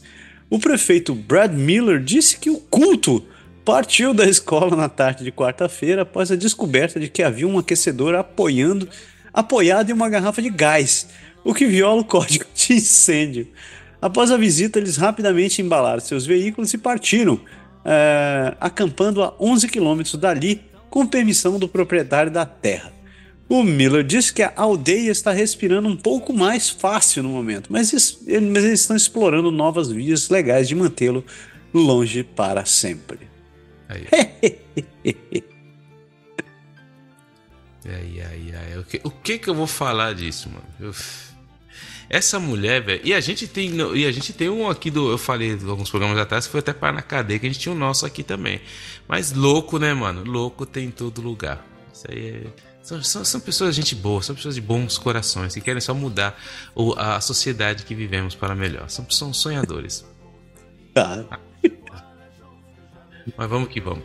Estudantes internacionais defensores dizem que o Canadá deveria suspender permanentemente o limite de trabalho de 20 horas. Os estudantes internacionais e grupos de defesa no Canadá dizem que a remoção temporária do limite de horas que os estudantes podem trabalhar fora do campus cada semana é, feita por Ottawa deveria ser permanente. O governo federal removeu o teto de 20 horas de trabalho fora do campus por semana enquanto as aulas estão em sessão. O programa, que afetou mais de 500 mil estudantes, está programado para terminar este ano. Os estudantes dizem que estão preocupados com a inflação e o aumento das mensalidades. Eles pedem que o governo faça uma política permanente para que possam conseguir empregos e arcar com os custos da educação. Grupos de defesa também têm pedido que o limite de trabalho seja removido permanentemente, pois muitos estudantes internacionais estão passando por dificuldades financeiras e não podem pagar os alimentos e moradia. Interessante eu vi outro dia num. Isso daí até no em alguns lugares que dão alimentação, a, a galera falando que tinha uma placa lá que não aceitava estudantes, cara, porque os estudantes eles têm uma grande dificuldade, eles acabam frequentando também ali o- o- os organismos que dão alimento, mas os, eles têm tão, a necessidade, a demanda é tanta, é tão grande que estão até colocando estudantes não é aceito, vão estão dando preferência para as famílias, ou seja, a coisa está realmente muito, muito, mas muito feia. Então, eu, eu sou contra se tirar essa limitação por uma simples razão, cara. Eu acho que o estudante, assim, você quer estudar, não deveria ter limite pra mim, porque eu- eu- é uma questão de estar tentando tolir a, a decisão da pessoa de poder estudar é, ou trabalhar. Se quer trabalhar, se quer, se quer usar o tempo que você deveria estar estudando trabalhando, o problema é seu. né? Você sabe que você tem obrigações lá na- com a faculdade, você vai ter que passar, e se você não conseguir cumprir isso daí, você vai rodar. Quem vai se ferrar com isso é você, porque você vai ter que fazer a matéria de novo e a universidade vai continuar ganhando.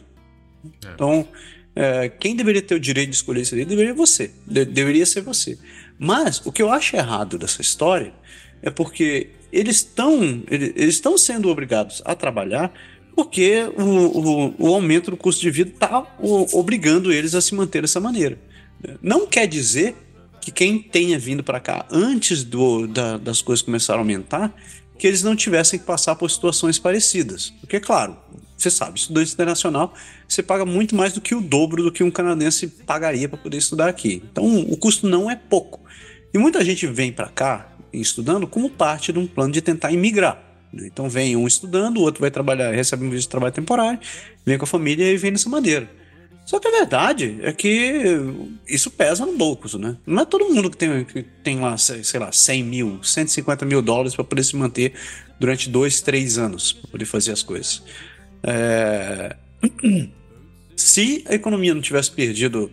é, se, se, se existisse um equilíbrio entre o custo de vida e o custo da educação, isso deveria ser sustentável. Só que, primeiro, existe um, uma, uma, considerável ganância por parte das, de, de instituições educacionais para poder lucrar em cima de estudantes estrangeiros. Né? E, de acordo com eles, não, estamos fazendo um cálculo justo, porque não existe investimento fiscal, não existe investimento é, fiscal desses alunos que vêm para cá e etc, etc. Primeiro, se eles estão achando que o custo não, não, não é suficiente para conseguir bancar um investimento, é porque não está existindo uma condição suficiente para poder manter o pessoal no país. Simplesmente assim. Então tá, você está você tá investindo num público que vai sair. E, e segundo, se eles estão colocando isso daí, esse custo em cima, já com essa pretensão, significa que eles estão fazendo um trabalho contrário. Isso deveria estar sendo trabalhado junto com, com, com o governo ou com, com o mercado de trabalho para poder garantir que esse, pessoal, que esse pessoal continuasse trabalhando. Então, eu sou contra esse negócio, e mais me solidarizo com a, com a situação da, na, do pessoal que está vindo para cá. Mas enfim. Mas é. Deu, né? E assim a gente fecha nosso bloco das prairies e a gente segue em, em, em direção ao resto do país. Ontário,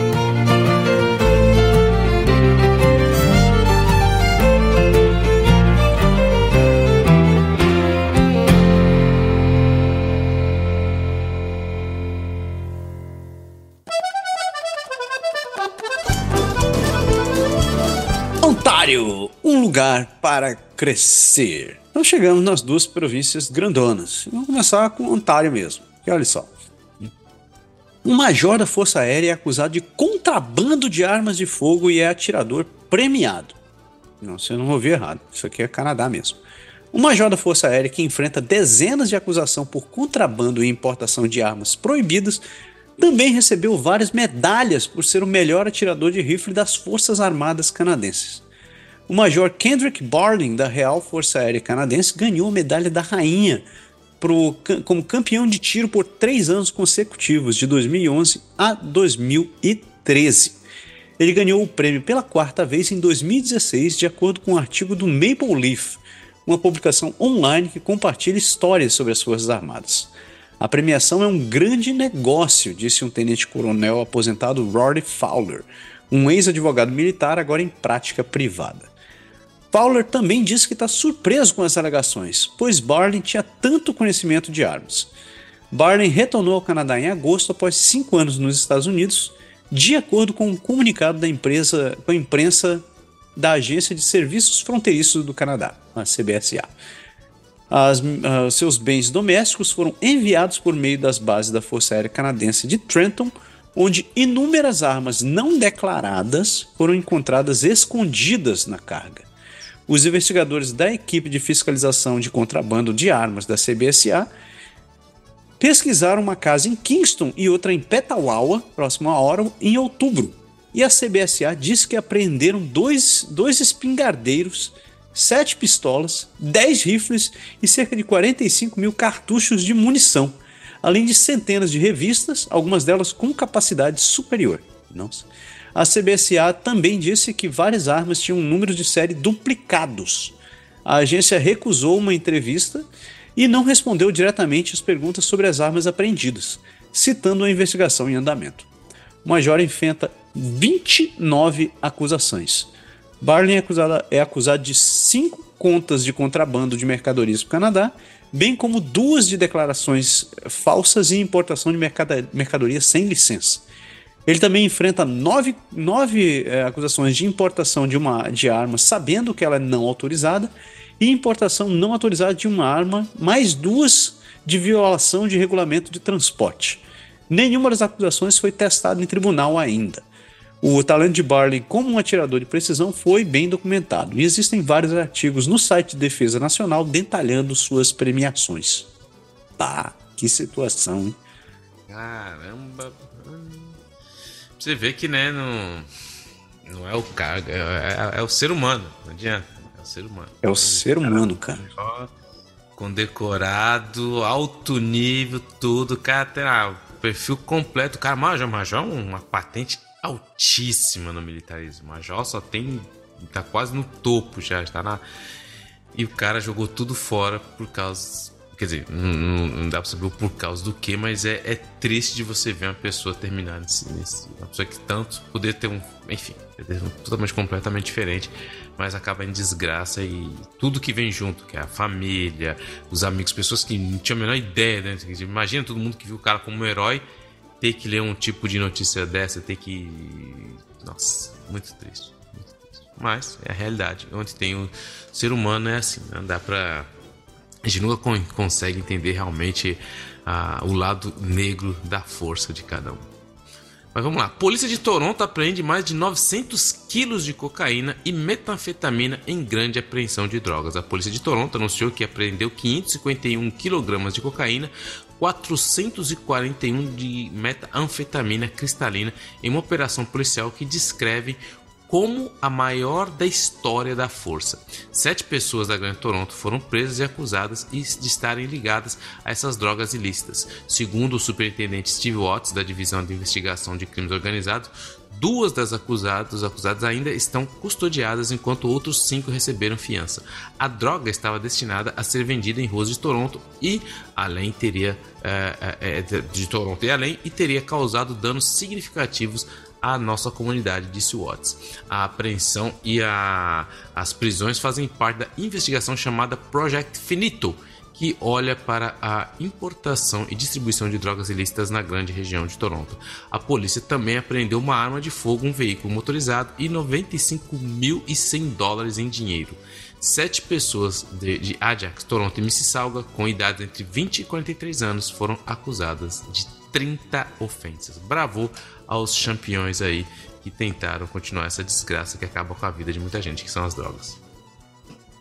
Tem uma coisa que eu acho que. Tem algumas coisas que eu acho que a polícia, a polícia brasileira faz melhor, mas uma delas é dar nome para operações. Essa aqui é chamada Projeto Finito. Cara, se eu tivesse sido aqui, se tivesse sido a polícia, polícia brasileira, cara, teria chamado assim de. de Perdeu, negão. É. O, o, os, os, caras são. Isso. Deixa pra lá. Eu ia, eu ia, entrar em outra treta agora, mas vou ficar quieto. Ai, ai, ai. Massaro, Massaro, Massaro. Muito cuidado. Eu tô muito treteiro. Preciso ficar no meu canto, cara. Não tenho que parar essas coisas.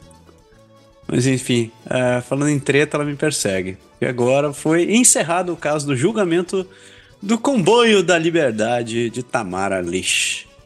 A acusação concluiu sua apresentação no julgamento de Tamara Lish e Chris Barber, organizadores do Freedom Convoy, que enfrentaram acusações criminais por seus atos durante fevereiro de 2022.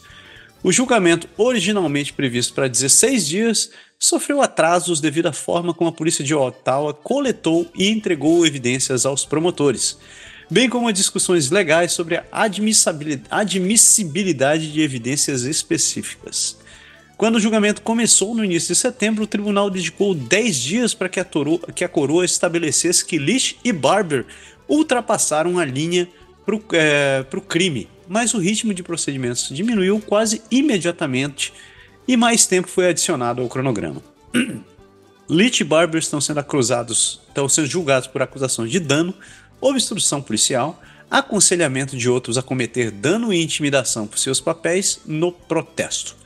A coroa está tentando estabelecer que os dois tinham controle e influência sobre as multidões e incentivavam outros a participar dos protestos, além de arrecadarem fundos. Além disso, mostraram vídeos mostrando o lado menos pacífico do protesto e trouxeram moradores que detalharam suas experiências negativas durante o convoio o comboio. A coroa também chamou vários policiais como testemunhas, incluindo um que descreveu as multidões como hostis. Outro policial disse ao tribunal que os protestantes foram aprovados para estacionar na frente do Parliament Hill na Wellington Street. Eita, nós! Todo mundo é inocente, ninguém sabe de nada, eu só fiz porque eu estava. Aqui no Quebec, outro dia pegar um, um, um cara pegou acho que seis meses, não sei quantos meses de cadeia também essa galera doida da época da pandemia, porque o cara. O que ele fez? Ele entrou no ônibus, tirou a máscara. Aí a motorista chegou e falou: Meu, põe a máscara. Ele colocou resmungando. Aí na hora que ele tava no ônibus, ele tirou a máscara. A motorista lá do, do, do Meu, põe a máscara. Aí o cara, na hora de sair, O que, que o cara faz? Deu um murro, mano. Deslocou a, a, o queixo da mulher da motorista. Aí o cara foi lá, foi preso lá, achou, não, mas não foi bem isso. Como assim? Então, assim, é esse tipo de coisa que nem eu falo, essa Tamara Lixe que, que levou um monte. É, é, essas pessoas que são os cabeças desse tipo de, de insanidade, insanidade é, comunitária que, que levou a, a, todo mundo fazer esse, esse, tipo de besteira, é o que eu falo. O problema não é o, uivo do lobo, que esses caras eles, eles são, vão sempre ali navegar no limite da liberdade de expressão.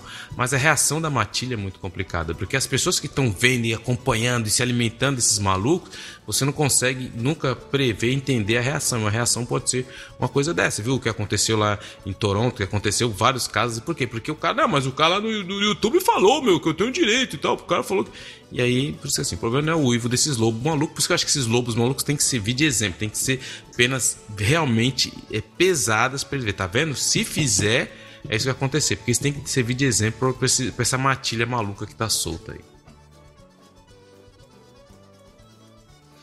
E aqui para fechar. Oi?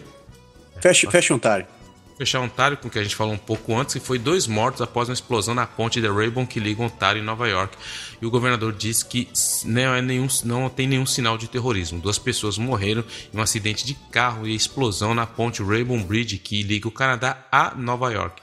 O governador de Nova York, Cat Hochul, afirmou que até o momento não há indícios de atividade terrorista. O FBI concluiu sua investigação na cena do incidente, encontrando nenhum material explosivo e nenhuma ligação a terrorismo. A investigação agora está nas mãos da polícia de Niagara Falls. A, a ponte Peace, Queenston, Lewiston e Whipple Rapids foram reabertas, mas a Rainbow Bridge permanece fechada. Ah, o escritório do primeiro-ministro é, entrou em contato com as autoridades dos Estados Unidos e a segurança foi aumentada em outros cruzamentos da fronteira. Como eu falei, teve isso, foi só um acidente. Quem viu o vídeo é impressionante. O carro vem na. Tem uma curva assim, mas o carro pega meio que uma, uma rampinha ali. Meu, o cara voa e o carro bate explode. Mas enfim, aí foi o Poliev de maneira irresponsável falar que. Oh, oh, teve um ataque terrorista. Não foi nada disso. E bola fora aí do nosso futuro primeiro-ministro do Canadá. Nosso cacete! Ele vai ser seu também, cara. Quer queira, quer não. Uh, e chegamos agora lá, na Belle Provence, lugar onde eu me lembro, né? Do Je me souviens. Quebec, porque doar sangue na província praticamente nunca foi tão fácil. Difícil essa frase. O EMA Quebec lançou uma nova experiência de realidade virtual para ajudar as pessoas a entenderem o processo de doação de sangue antes de doar. Usando um headset e controles manuais, os potenciais doadores podem interagir com uma enfermeira virtual animada se registrar para doar e assistir à retirada de sangue. A enfermeira virtual também oferece lanches, água e uma bola anti-estresse na simulação. Apenas cerca de 3% dos quebecois doam sangue, principalmente devido à falta de conscientização sobre o processo. Uh, a agência de serviço de sangue espera que oferecer a experiência educacional de realidade virtual em centros de doação e eventos de recrutamento ajude a motivar as pessoas a se tornarem doadoras de sangue, aliviando os seus medos. O projeto de realidade virtual foi lançado para o 25º aniversário da EMA Quebec. A organização se associou à empresa quebequense OVA para desenvolver, desenvolver essa experiência imersiva. Por enquanto, a experiência de VR, de VR está disponível nos centros do Globule de Saint-Bruno e Saint-Foy, na cidade de Quebec. Se o projeto der certo, a Emo Quebec diz que vai levar para mais centros em toda a província. Parabéns para a Ema Quebec pela iniciativa. Eu acho extremamente bizarro que realmente precisa ser feito isso daí para as pessoas entenderem como é que funciona para doar sangue. Mas, ok, eu sou, sou um desfavorável, que toda educação é bem-vinda. Mas, parabéns, eu vou, vou, me manter, você é o cara positivo. Vou dizer parabéns para a Quebec, dizer é uma, é uma ótima atitude, vá doar sangue. Eu não vou, não vou criticar. Vou ser gente boa. Tá bom, gente boa, vamos lá. Professores de Quebec se preparam para a longa greve sem pagamento. É, Marion Miller, professor do ensino médio em Montreal, vai entrar em greve é, que começou nessa semana, mesmo que isso signifique para, é, parar de receber seu salário. Ele é membro da Federação Autônoma do Ensinamento, que é a FAE, que representa 65 mil membros que trabalham no sistema da escola, sistema escolar. A greve será ilimitada a partir do dia 23, começou de novembro, e Miller disse que não haverá pagamentos de greve. O ministro da Educação, Bernard Dranville, disse que ninguém ganha com a greve, mas ainda assim ele permanece otimista que, que com um acordo possa ser alcançado para evitar a greve. O presidente da mesa do Tesouro, a Sônia Lebel, que é a presidente, ela disse que está fazendo esforços colossais para evitar a greve, enquanto os trabalhadores do setor público ameaçam continuar seus, seus próprios protestos. Então, para resumir, essa semana teve três dias de greve, mas existem dois tipos de sindicatos. Existe o, a, a, o Front Commun, que é a Frente Comum, que engloba vários é, é, trabalhadores, inclusive professores, só que eles têm um fundo de greve, então ele para cada 10 dias, e por 10 dias de greve, os professores vão receber um, um, um, uma percentual do salário. Então eles ficam 10 dias de greve, mas não perdem completamente o salário. Já a FAE, que é a, Federa a Federação Autônoma de, de Professores, de, de, professores, e que também é outra greve que engloba outros professores, mas eles não têm um fundo de greve. Então quando eles entram em greve, automaticamente eles não têm salário. E ontem foi o dia primeiro que todos os sindicatos estavam juntos, tinha muita, mais de 600 600 mil pessoas nas ruas no Quebec inteiro, foi muito forte, o que levou o ministro, a, ao primeiro-ministro a dizer não, que ele tinha falado que não tinha mais como aumentar, ele falou, não, não, a gente vai tentar melhorar a nossa proposição, mas além do dinheiro que é pago, que tá, a enfermeira está em greve, os, as pessoas que trabalham em escola estão em greve, os professores estão em greve, o que eles querem é melhoria nas condições, porque muitas pessoas vão para o privado, porque a gente sabe que o privado realmente trata melhor os funcionários que o público. Então, como tornar o público como um emprego de escolha, uma primeira opção, é isso que é o desafio que eles estão tentando aí. Nada foi decidido, a greve continua. É, vamos ver até quando eles vão aguentar. Vamos ver se, e, e, tudo isso entra naquela maldita ideia que o governo teve de dar dinheiro por Kings, mas a gente vai falar isso mais pra frente no Quebec. Mas tá tudo tá em greve. Algumas escolas voltaram, que na escola da minha filha primária hoje, ela voltou, tá, ela foi em greve terça, quarta e quinta, e na sexta os caras voltam. É coisa de ah, que enfim, três dias a da minha filha. Só que minha filha que tá no secundário, que tá na escola privada, ela ficou atacada. Pô, mas eles param, eu não parei. É assim que é a vida. Você vai entendendo a diferença entre o público e o privado. É assim que funciona. é assim que a vida é ótimo. Assim que é a vida. O público geralmente funciona mal e privadas geralmente tem algumas outras coisas que funcionam melhor. Ainda na Belle Provence, um homem de Quebec alega discriminação racial e brutalidade policial no aeroporto internacional de Edmonton. Um homem de Quebec diz ter sido acusado por policiais da RCMP no aeroporto de Edmonton e racialmente perfilado por funcionários de segurança e está pedindo investigações independentes sobre suas alegações.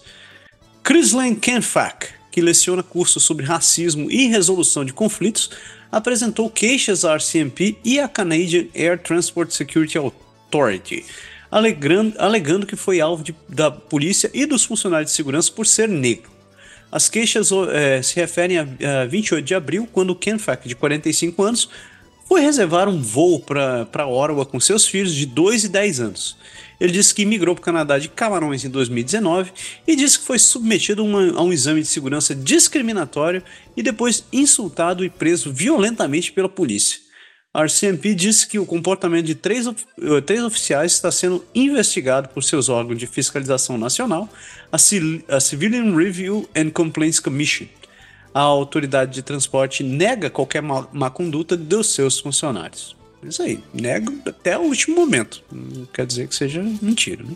Exatamente. Principalmente que a gente sabe que é até demonstrado que existe realmente racismo. O Quebec, o Canadá, enfim, não é o lugar menos racista do mundo. Tem, e tem gente que não está preparado para lidar. Principalmente, e, e, tem um certo racismo contra as pessoas que vêm da África. Isso já foi demonstrado e documentado, principalmente em questões de, de visto tem documentado de pesquisadores que, que vistos de pessoas que vêm da África é muito mais complicado que pessoas que vêm da Europa. Então, enfim, isso não me surpreende em nada que seja verdade. Mas vamos esperar os fatos para ver o que, que, realmente vai sair tudo isso, porque tem câmera, tem, tem tudo. Se os caras foram suspensos, alguma coisa tem isso daí. Mas vamos seguir aqui, ó. Procissão de 10 quilômetros contra a lei da língua francesa em Quebec percorre o extremo oeste de Montreal. No domingo, manifestantes se reuniram nas ruas do bairro de Côte-des-Neiges, Notre-Dame-de-Grâce, em Montreal, para protestar contra a reforma da lei da língua de Quebec, conhecida como Bill 96. O grupo Task Force on Linguist Policy, que luta contra a Bill 96 na justiça, organizou um processo rolante de 10 quilômetros para fazer suas vozes serem ouvidas. Os manifestantes disseram que a comunidade de língua inglesa está sendo atacada e que há maneiras de incentivar as pessoas a aprenderem francês sem atacar a comunidade de língua inglesa. A lei do Quebec prevê aumento das taxas da universidade eh, de fora da província. A gente já falou sobre isso, o que foi contestado pelos manifestantes. O grupo Task Force Language Policy já levantou cerca de 80 mil dólares para cobrir os custos judiciais para levar o caso ao Supremo Tribunal. Interessante de tudo isso, desse debate linguístico, cara, é que realmente é, aqui no Quebec sempre tem essa questão da língua, não sei o que e tal, tal. Mas eu vou dar um exemplo como essa lei é esdrúxula, cara. Eu tenho uma amiga que é o pai dela tem uma empresa, uma pequena empresa, e eles chegaram lá, porque a polícia da língua pode baixar qualquer hora na sua empresa e falar: oh, quero ver seus relatórios, se são inglês, em fazendo isso aqui. Enfim, eles chegaram lá, ó, tem que colocar, pra você entender, o cara falando, tem que colocar aqui no seu micro-ondas, não pode ser start, tem que ser command C. Você tem que colocar uma etiqueta aqui em francês, pra você ter ideia. Mas o como chegou ao ponto do cara falar assim: não, todo o seu sistema informático Tá em francês, beleza, mas o seu antivírus tá em inglês. Tem que tirar esse antivírus. Aí o cara falou: Oi? E você quer que eu tire o meu antivírus porque foi uma empresa. É, não, mas não tá. Então, pra você ter ideia do cúmulo que chegou da, da, dessa galera de achar que. E, e, ele tentando discutir, vai, vai, vai levantar, vai levar, vai recorrer, mas você ter ideia, o cara chega na empresa. Você vê como o cara chegar e falar: você não pode usar o seu antivírus. Peraí, você tem uma empresa.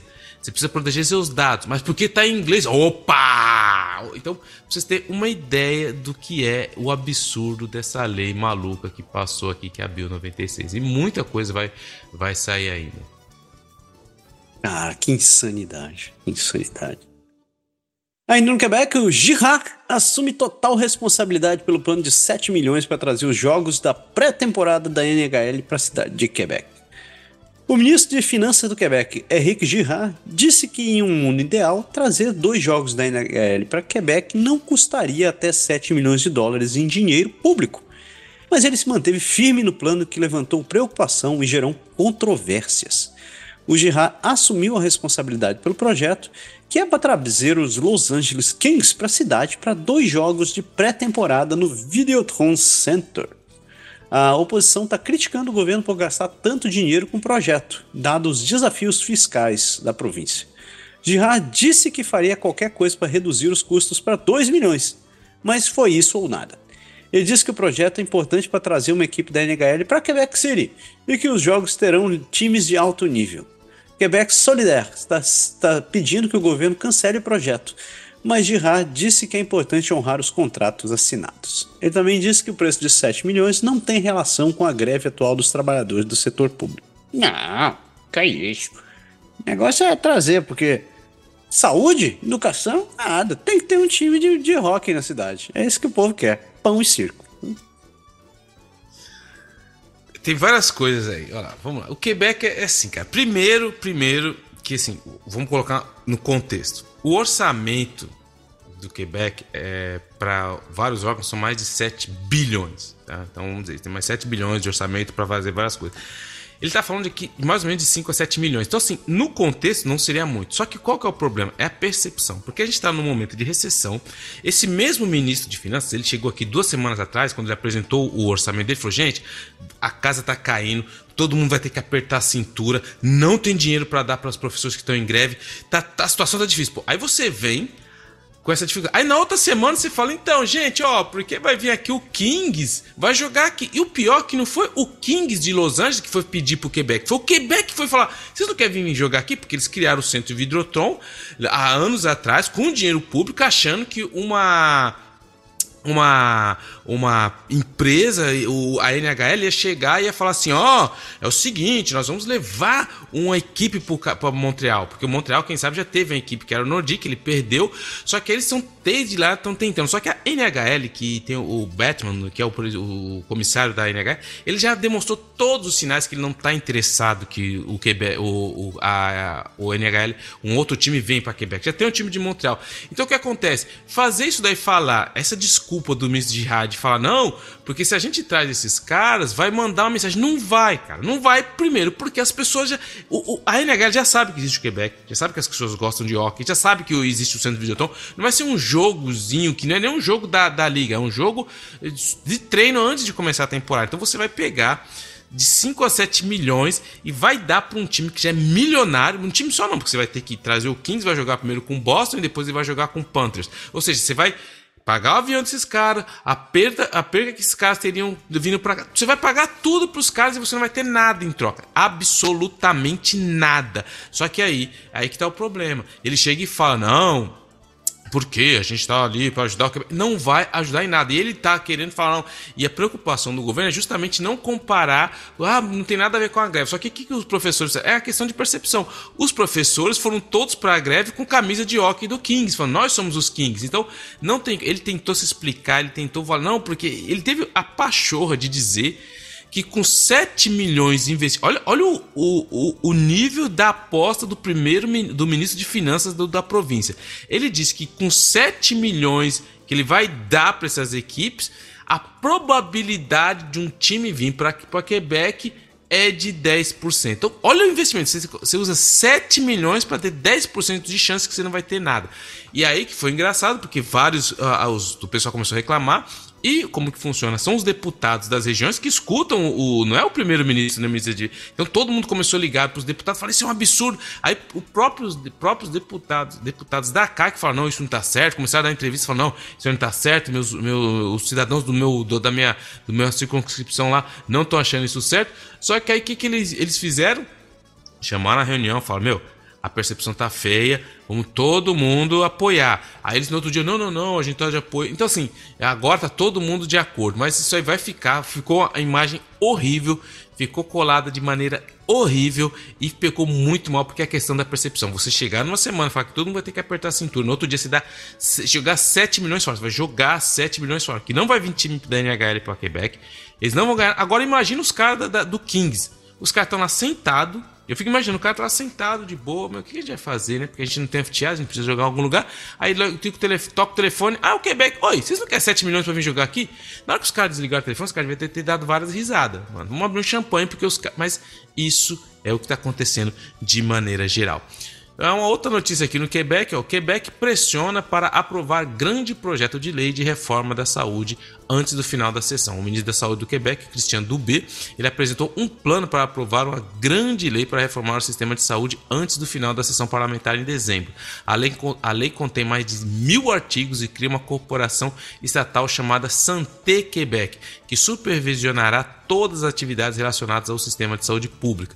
Dubé representou, apresentou seu plano os próximos três semanas, que inclui uma análise bloco por bloco dos artigos que ainda não foram considerados. As partes da oposição disseram que seria difícil concluir o estudo da lei em tempo hábil e os é, protestos recentes foram realizados para protestar contra a lei, dizendo que é, ela comprometeria o trabalho das parteiras. Enfim, tem muito detalhe essa lei. Essa é uma lei muito cheia de detalhes. O ministro quer passar isso da maneira mais rápida possível, só que porque o, o, o, o ano parlamentar vai acabar é, agora, e se eles não passar isso agora, não, não, só vai ser o ano que vem. Ou seja, as pessoas vão continuar esperando uma série de reformas. Todo mundo sabe que o grande, a gente chama de o mamute, né? Que chama assim, o mamute da santé, da saúde pública, é o sistema que ele é muito grande, ele é enorme, ele propôs muita coisa e não se sabe se vai dar tempo hábil. Se não tiver tempo hábil, a gente vai continuar nesse problema que a gente tem aqui.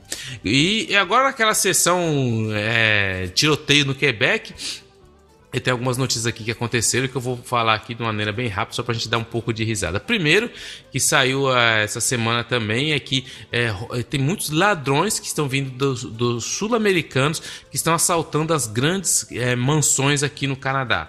O que, que acontece? Porque tem, é, foi levantado num, num, programa de, de pesquisa, é, enquete, é, investigação jornalística, que pelo fato de o Quebec, o do Canadá e o México não precisarem de vistos, o que, que acontece? Muitas pessoas estão fazendo, vindo para o Quebec fazer assaltos e muitas pessoas elas estão fazendo é, porque tem muito conluio, tem muita, é, tem muita corrupção no México, então eles, têm, eles acabam conseguindo passaportes falsos entram aqui, eles conhecem como funciona o sistema, cometem assaltos em muitas casas de ricos aqui e depois são muitos deles são presos, são fichados. Não, mas esse cara já voltou, mas ele foi deportado e volta de novo. Então é um, um, um, um problema enorme que a GRC tá, tá vendo agora. Eles estão levantando que aumentou muito o número de mexicanos que estão roubando grandes mansões aqui no Quebec. E, tem a, e a maioria dessas casas tem tem é, câmeras, a gente vê é, ali as pessoas entrando, muitos entrando é, mascarados, muitos entrando. Então, assim, é muito triste de ver isso. Por que, que o problema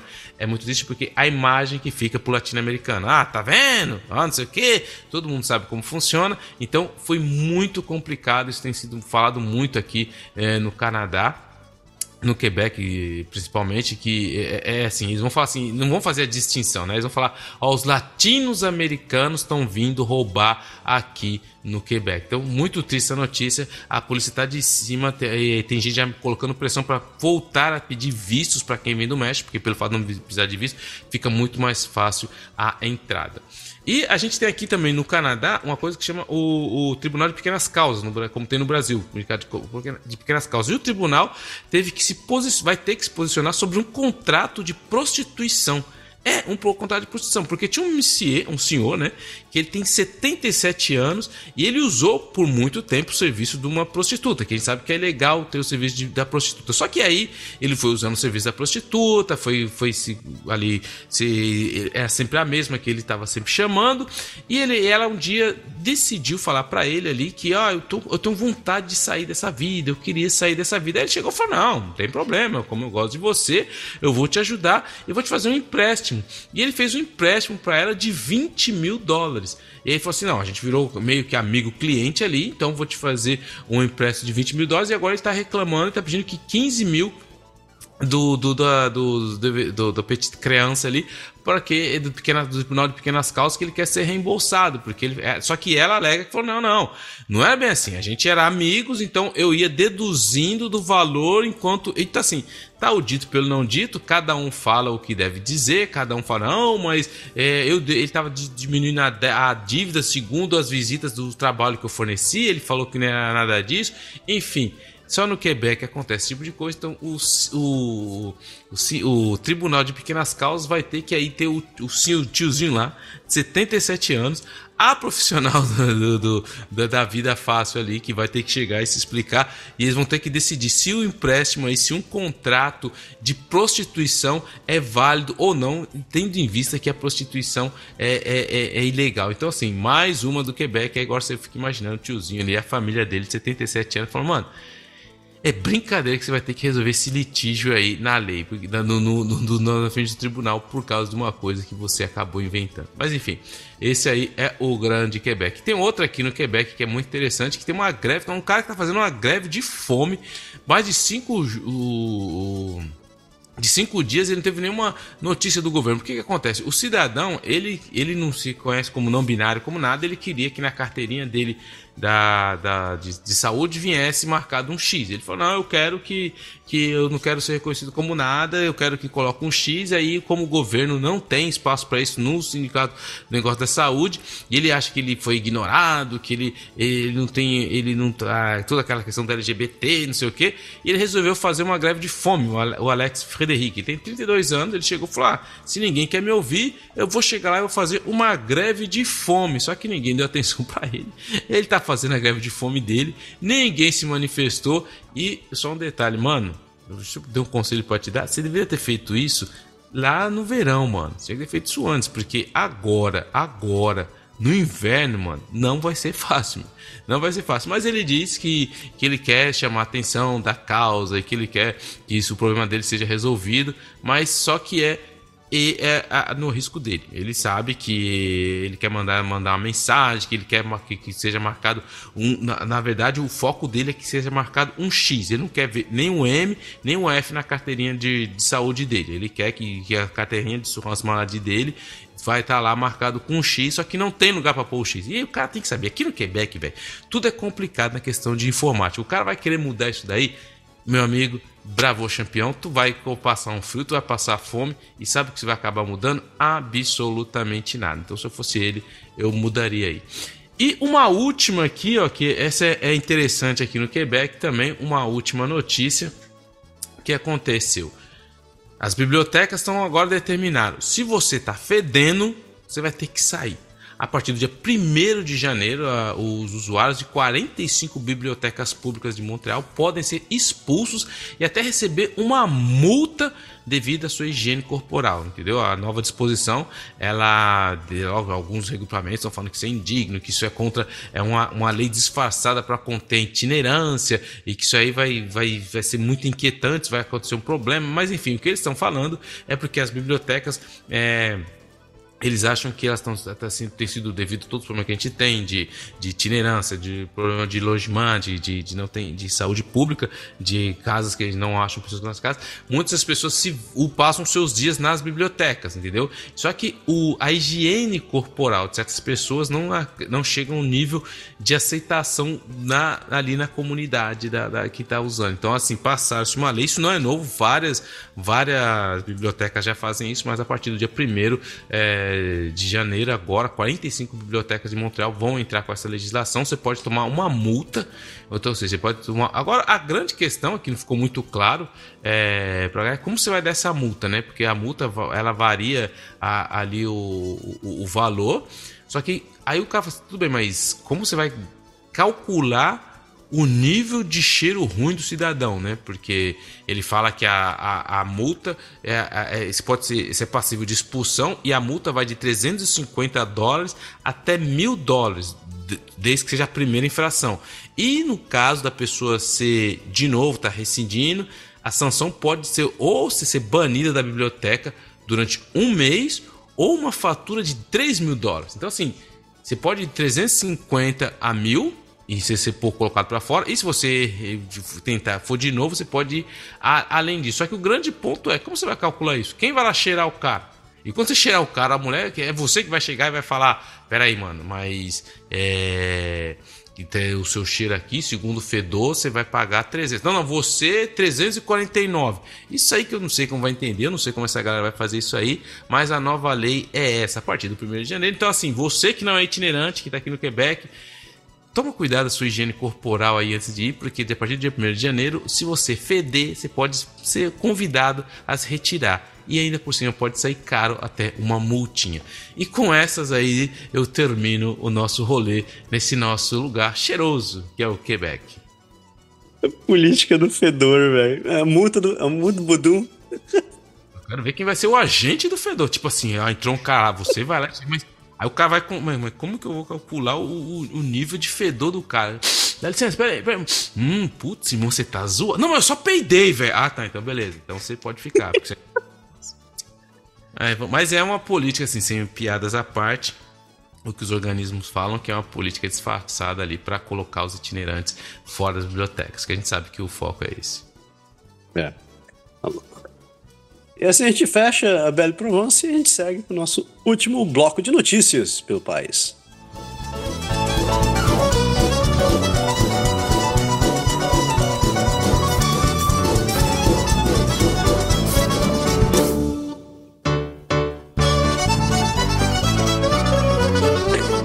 Volte para casa, ou venha para casa. Chegamos em Newfoundland e Labrador. Yeah a província promete a criação de novas creches para profissionais de saúde com horários irregulares. O governo de Newfoundland e Labrador está tá se associando à YMCA para criar novos espaços de creche exclusivamente para profissionais de saúde com horários fora do horário de trabalho padrão. O estado vai abrir cerca de 160 novos espaços de 10 dólares por dia em um novo prédio na St. Michael's Avenue, em St. John. Os espaços devem estar prontos nos próximos seis meses e vão ter horários que atendam à necessidade dos profissionais médicos, uh, disse o premier Andrew Furry. O objetivo a longo prazo do programa é fornecer opções de creche 24 horas por dia para aqueles que trabalham em turnos variados, o que pode atrair mais enfermeiros e outros profissionais médicos para a província. A YMCA de Newfoundland Labrador diz que pode ser desafiador contratar funcionários para os lugares dentro de seis meses, mas há muitos educadores de infância em treinamento que vão estar prontos para começar a trabalhar dentro de um ano. Eu não sei se isso é uma boa notícia uma má notícia, eu vou voltar a ser positivo de novo. eu, eu, acho que é uma boa notícia. Você está abrindo uma oportunidade para as pessoas que trabalham à noite, né? Tem, tem muito médico, muito enfermeiro, muito motorista trabalha de noite, né? Então, pessoal também tem, tem filho, tem família, não tem com quem deixar. Então, ok. Eu posso votar uma do Quebec que eu esqueci? Esqueci uma do Quebec. Opa, Essa... opa, Quebec retrocesso. Quebec, Quebec Essa me deixou muito puto, cara. Porque semana passada, cara, morreu uh, um, um, vocalista do Cowboy Franga, que é um grupo muito legal, os caras são super engajados. Tudo bem, os caras são de esquerda e tal, mas os caras são muito engajados, é um grupo que tem muita história. Os caras, é muito interessante. A música dos caras é legal. Minha filha, de, você tem ideia, minha filha de 9 anos gosta deles. E aí o cara morreu, e assim, o, o Carl, ele, ele é um cara que. Ele, eles, era um grupo que não dava muita entrevista em, em, televisão, eles eram muito voltados pro público deles. É um grupo muito legal mesmo, eles estão há mais de 25 anos na estrada. E um, um, grupo que tinha um carisma enorme no Quebec. Aí o, o, vocalista, ele tava muito ruim, ele tinha um câncer na próstata, então ele deu até que um dos últimos shows deles foi o ano passado no Plano de Abraão, lá foi milhões de pessoas, muita gente, foi uma coisa muito bonita, foi um dos últimos shows dele. E aí o cara morreu, comoção geral, e o governo falou, puta, em relação à grande representatividade que ele tem, nós vamos propor, e se a família quiser, vamos fazer um, um um velório aí nacional. Só que a família gente não quer um velório nacional, a gente quer só uma homenagem ao Carl, porque a gente não quer uma coisa laica e tal. Lá no Santrebel, e vamos tocar, não quero imprensa, vamos tocar algumas músicas e tal, enfim, só para o público. Até aí, cara, tudo indo beleza.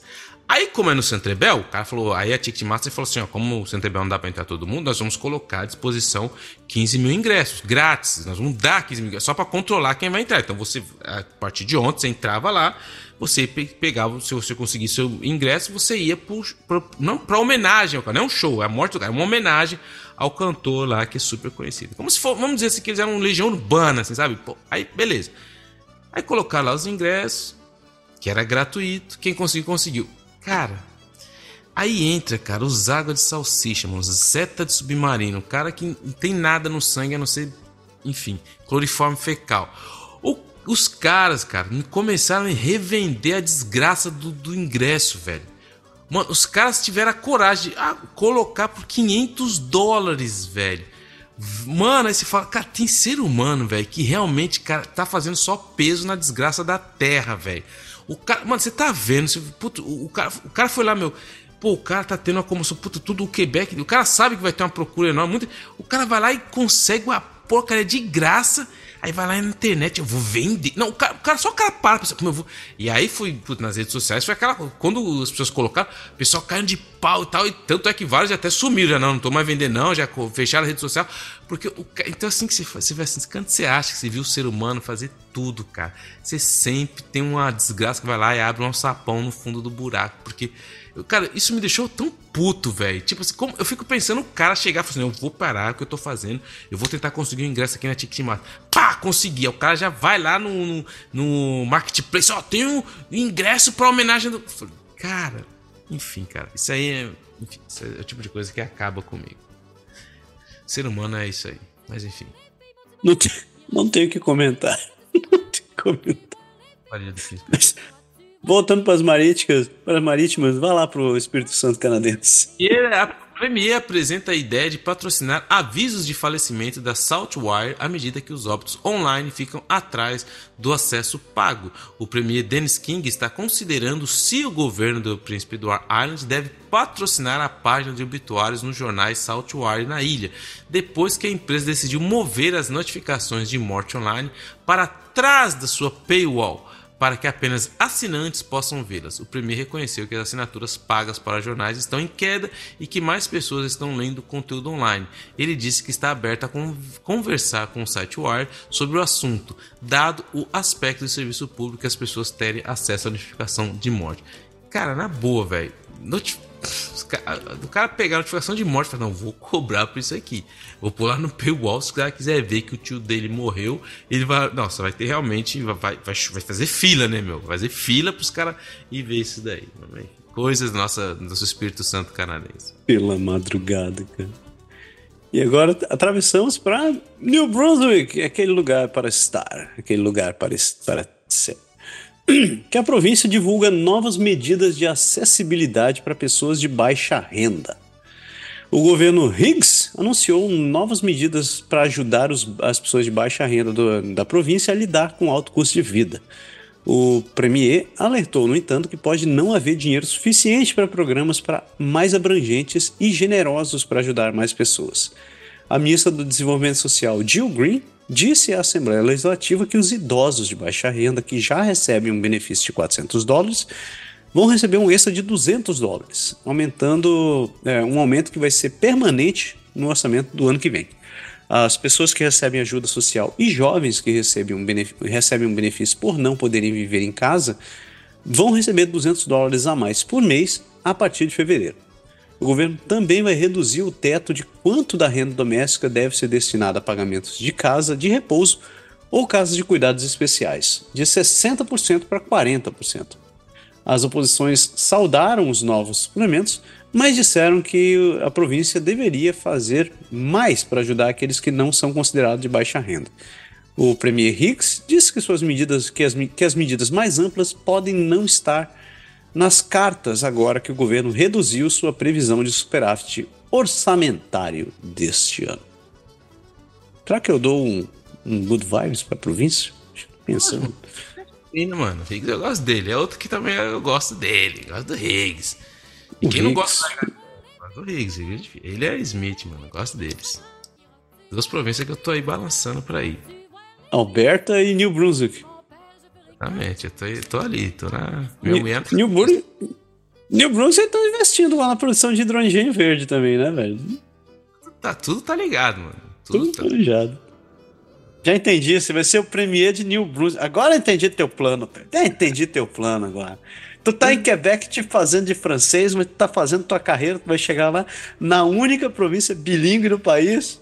Gente, e a, e a, vantagem é que o Higgs ele não fala francês. Todo mundo já pegou no pé dele e ele falou que ia aprender, mas depois ele falou, mano, tô velho, já não aprendi mais nada, vai só em inglês. Então, Tá, tudo tá explicado, mano. Tudo tá explicado. Tu vai chegar lá como assim, olha só a minha história no Partido Liberal do Quebec. Eu já tenho história nesse país. Je, como é? Je suis fier pour le Canada. I'm proud of Canada. Já era, mano. Tá, tudo tá ligado, mano. Você entendeu tudo. Mas vamos falar Nova Scotia. Canada's Ocean Playground. Porque a CFB de Halifax obterá novo centro de treinamento de 188 milhões de dólares. O ministro de Defesa Nacional Bill Blair anunciou na sexta-feira durante o Fórum Internacional de Segurança de Halifax que haverá um novo centro de treinamento de 188 milhões de dólares. O dinheiro cobrirá os custos do projeto de demolição, construção e de pessoal. O objetivo é de que o centro seja concluído até 2029. A empresa Ellisdon Corporation de Halifax foi contratada para projetar o Combatant Training and Integration Center Atlantic, que obrigará, abrigará sistemas de treinamento de última geração para treinar marinheiros canadenses para os novos navios de superfície combatente. O governo canadense também anunciou que vai gastar 26 milhões em seis anos para estabelecer a sede regional da, da, da OTAN que é Defense, eh, não, da NATO, que é Defense Innovation Accelerator do Atlântico, do Atlântico Norte, em Halifax, a sede deverá abrir no verão do próximo ano. Então, ou seja, ninguém pensou na segurança nacional, agora tome dinheiro, tink, tink, tink, tink, tem que gastar. Vai ter, vai ter um, vai ter uma barraca ali, velho. Vai ter uma placa, uma placa impressa na, na Staples dizendo assim: OTAN Regional Office. Na penúltima notícia do país, milhares no leste de Nova Escócia sem energia depois de fortes chuvas e ventos fortes. Cerca de 2 mil clientes da Nova Scotia Power ainda estão sem energia elétrica domingo à noite, após ventos fortes e chuvas pesadas atravessarem a província durante a noite. O número de interrupções caiu durante o dia de um, da, até 11 mil pessoas pela manhã. A companhia espera ter a maioria dos clientes reconectados antes da meia-noite. A maioria das interrupções ocorreu na costa leste de Nova Escócia e na Ilha do Cabo, de acordo com o mapa de interrupções da Companhia de Serviços Públicos. As interrupções começaram sábado à noite e a polícia está lembrando aos motoristas para dirigirem com cautela, sempre prestando atenção e reduzindo a velocidade para as condições. Entre 40 e 70 milímetros de chuva foram previstos para Nova Escócia. Cara, é muita água. Nossa. Tá, tá louco.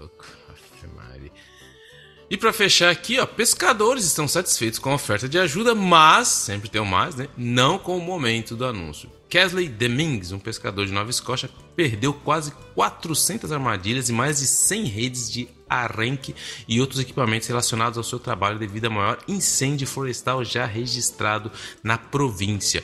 O governador anunciou que oferecerá 200 mil dólares para os bens não seguráveis, o que ajudará a compensar o que Domingues teve que pagar para substituir o equipamento perdido. Dan Fleck, diretor executivo da Associação dos Caranguejos Rocha, Rocha Brasil, disse que os pescadores mais afetados pelo incêndio ficaram felizes com a notícia. O governo também está oferecendo ajuda para os proprietários residenciais, inquilinos e organizações sem fins lucrativos cujos bens foram danificados durante o incêndio de 2023. Vale ressaltar, para quem não se lembra, que o incêndio aqui foi aquela desgraça total para todo lado e acabou afetando todo mundo. Aí, e assim a gente fecha nossas notícias do país, né? e agora a gente chega em direção à parte mais doce deste programa. Sugar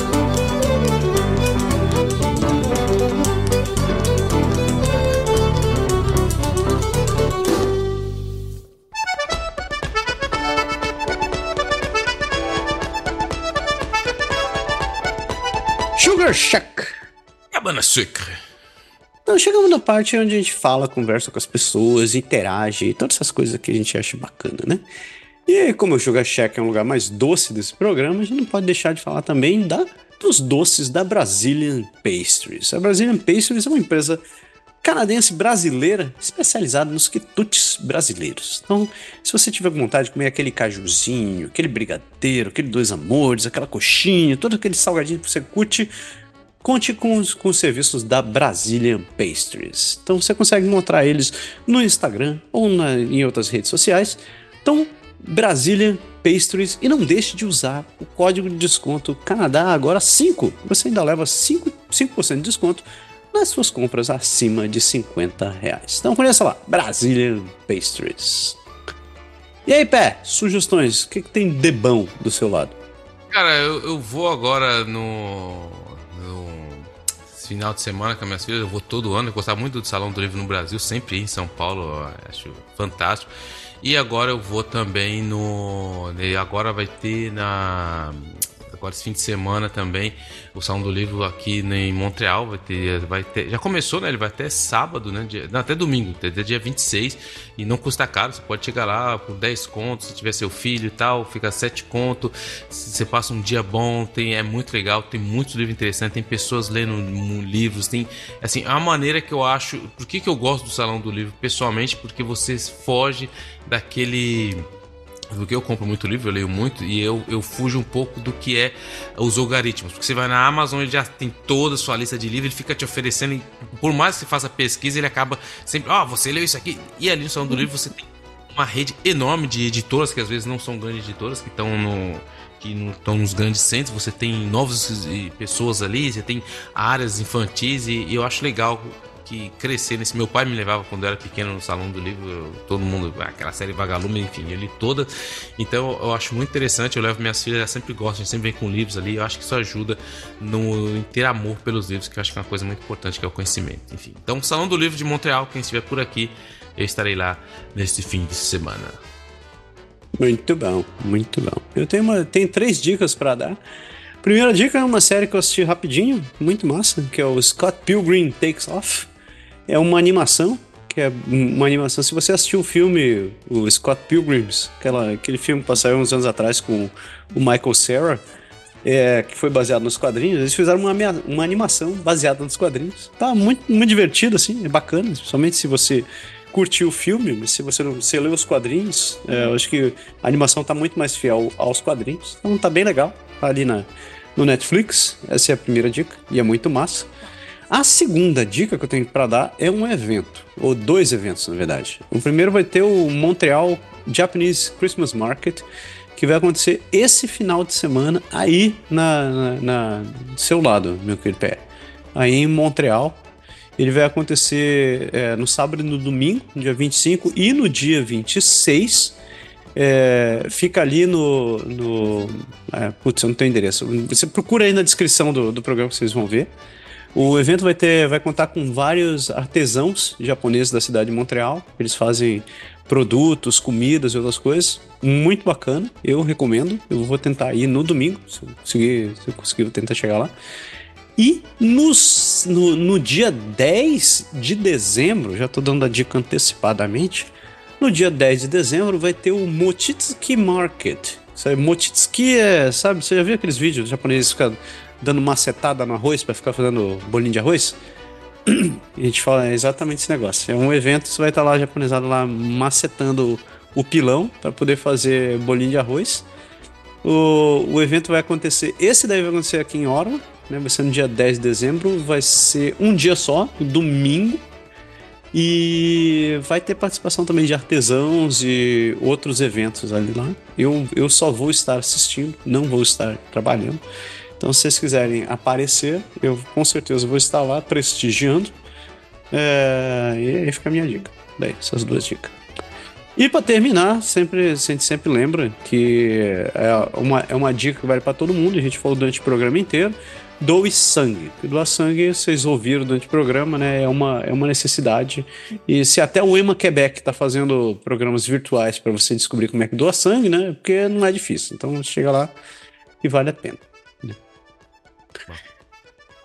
É, o Bravo Campeão essa semana eu deixei um candidato, que eu, foi, foi o que me chamou mais atenção, que é o, a prefeitura. Na, eu coloquei aqui que foi o governo de British Columbia cobrando imposto sobre a água, mas na verdade o Bravo Campeão vai pra galera que tá gastando água lá, né, cara?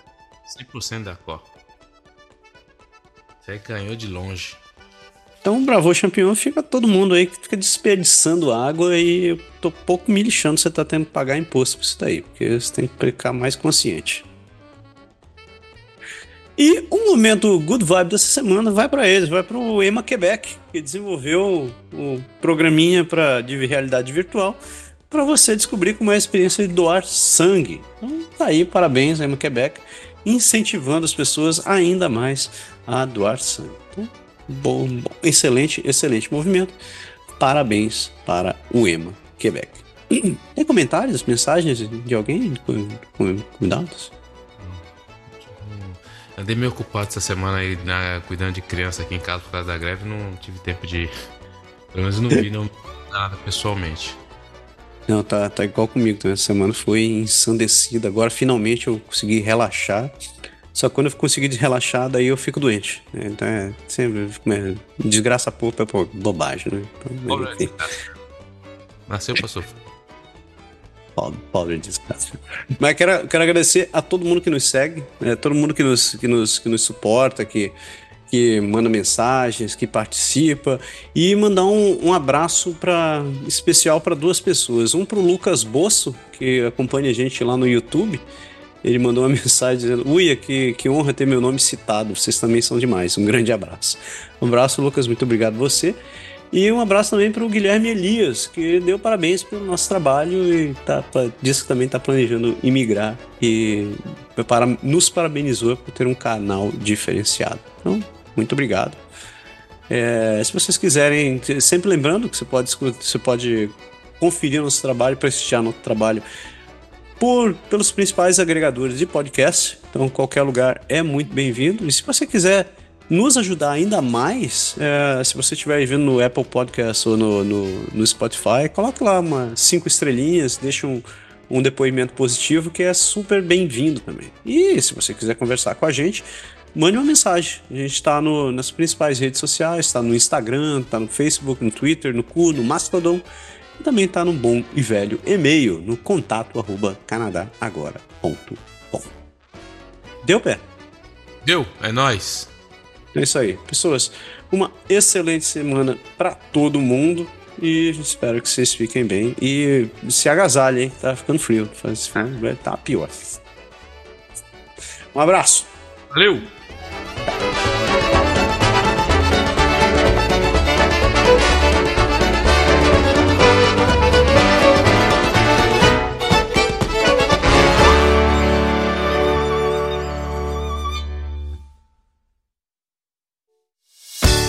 Esse podcast foi produzido por Canadá Agora. O Canadá como você quer ouvir.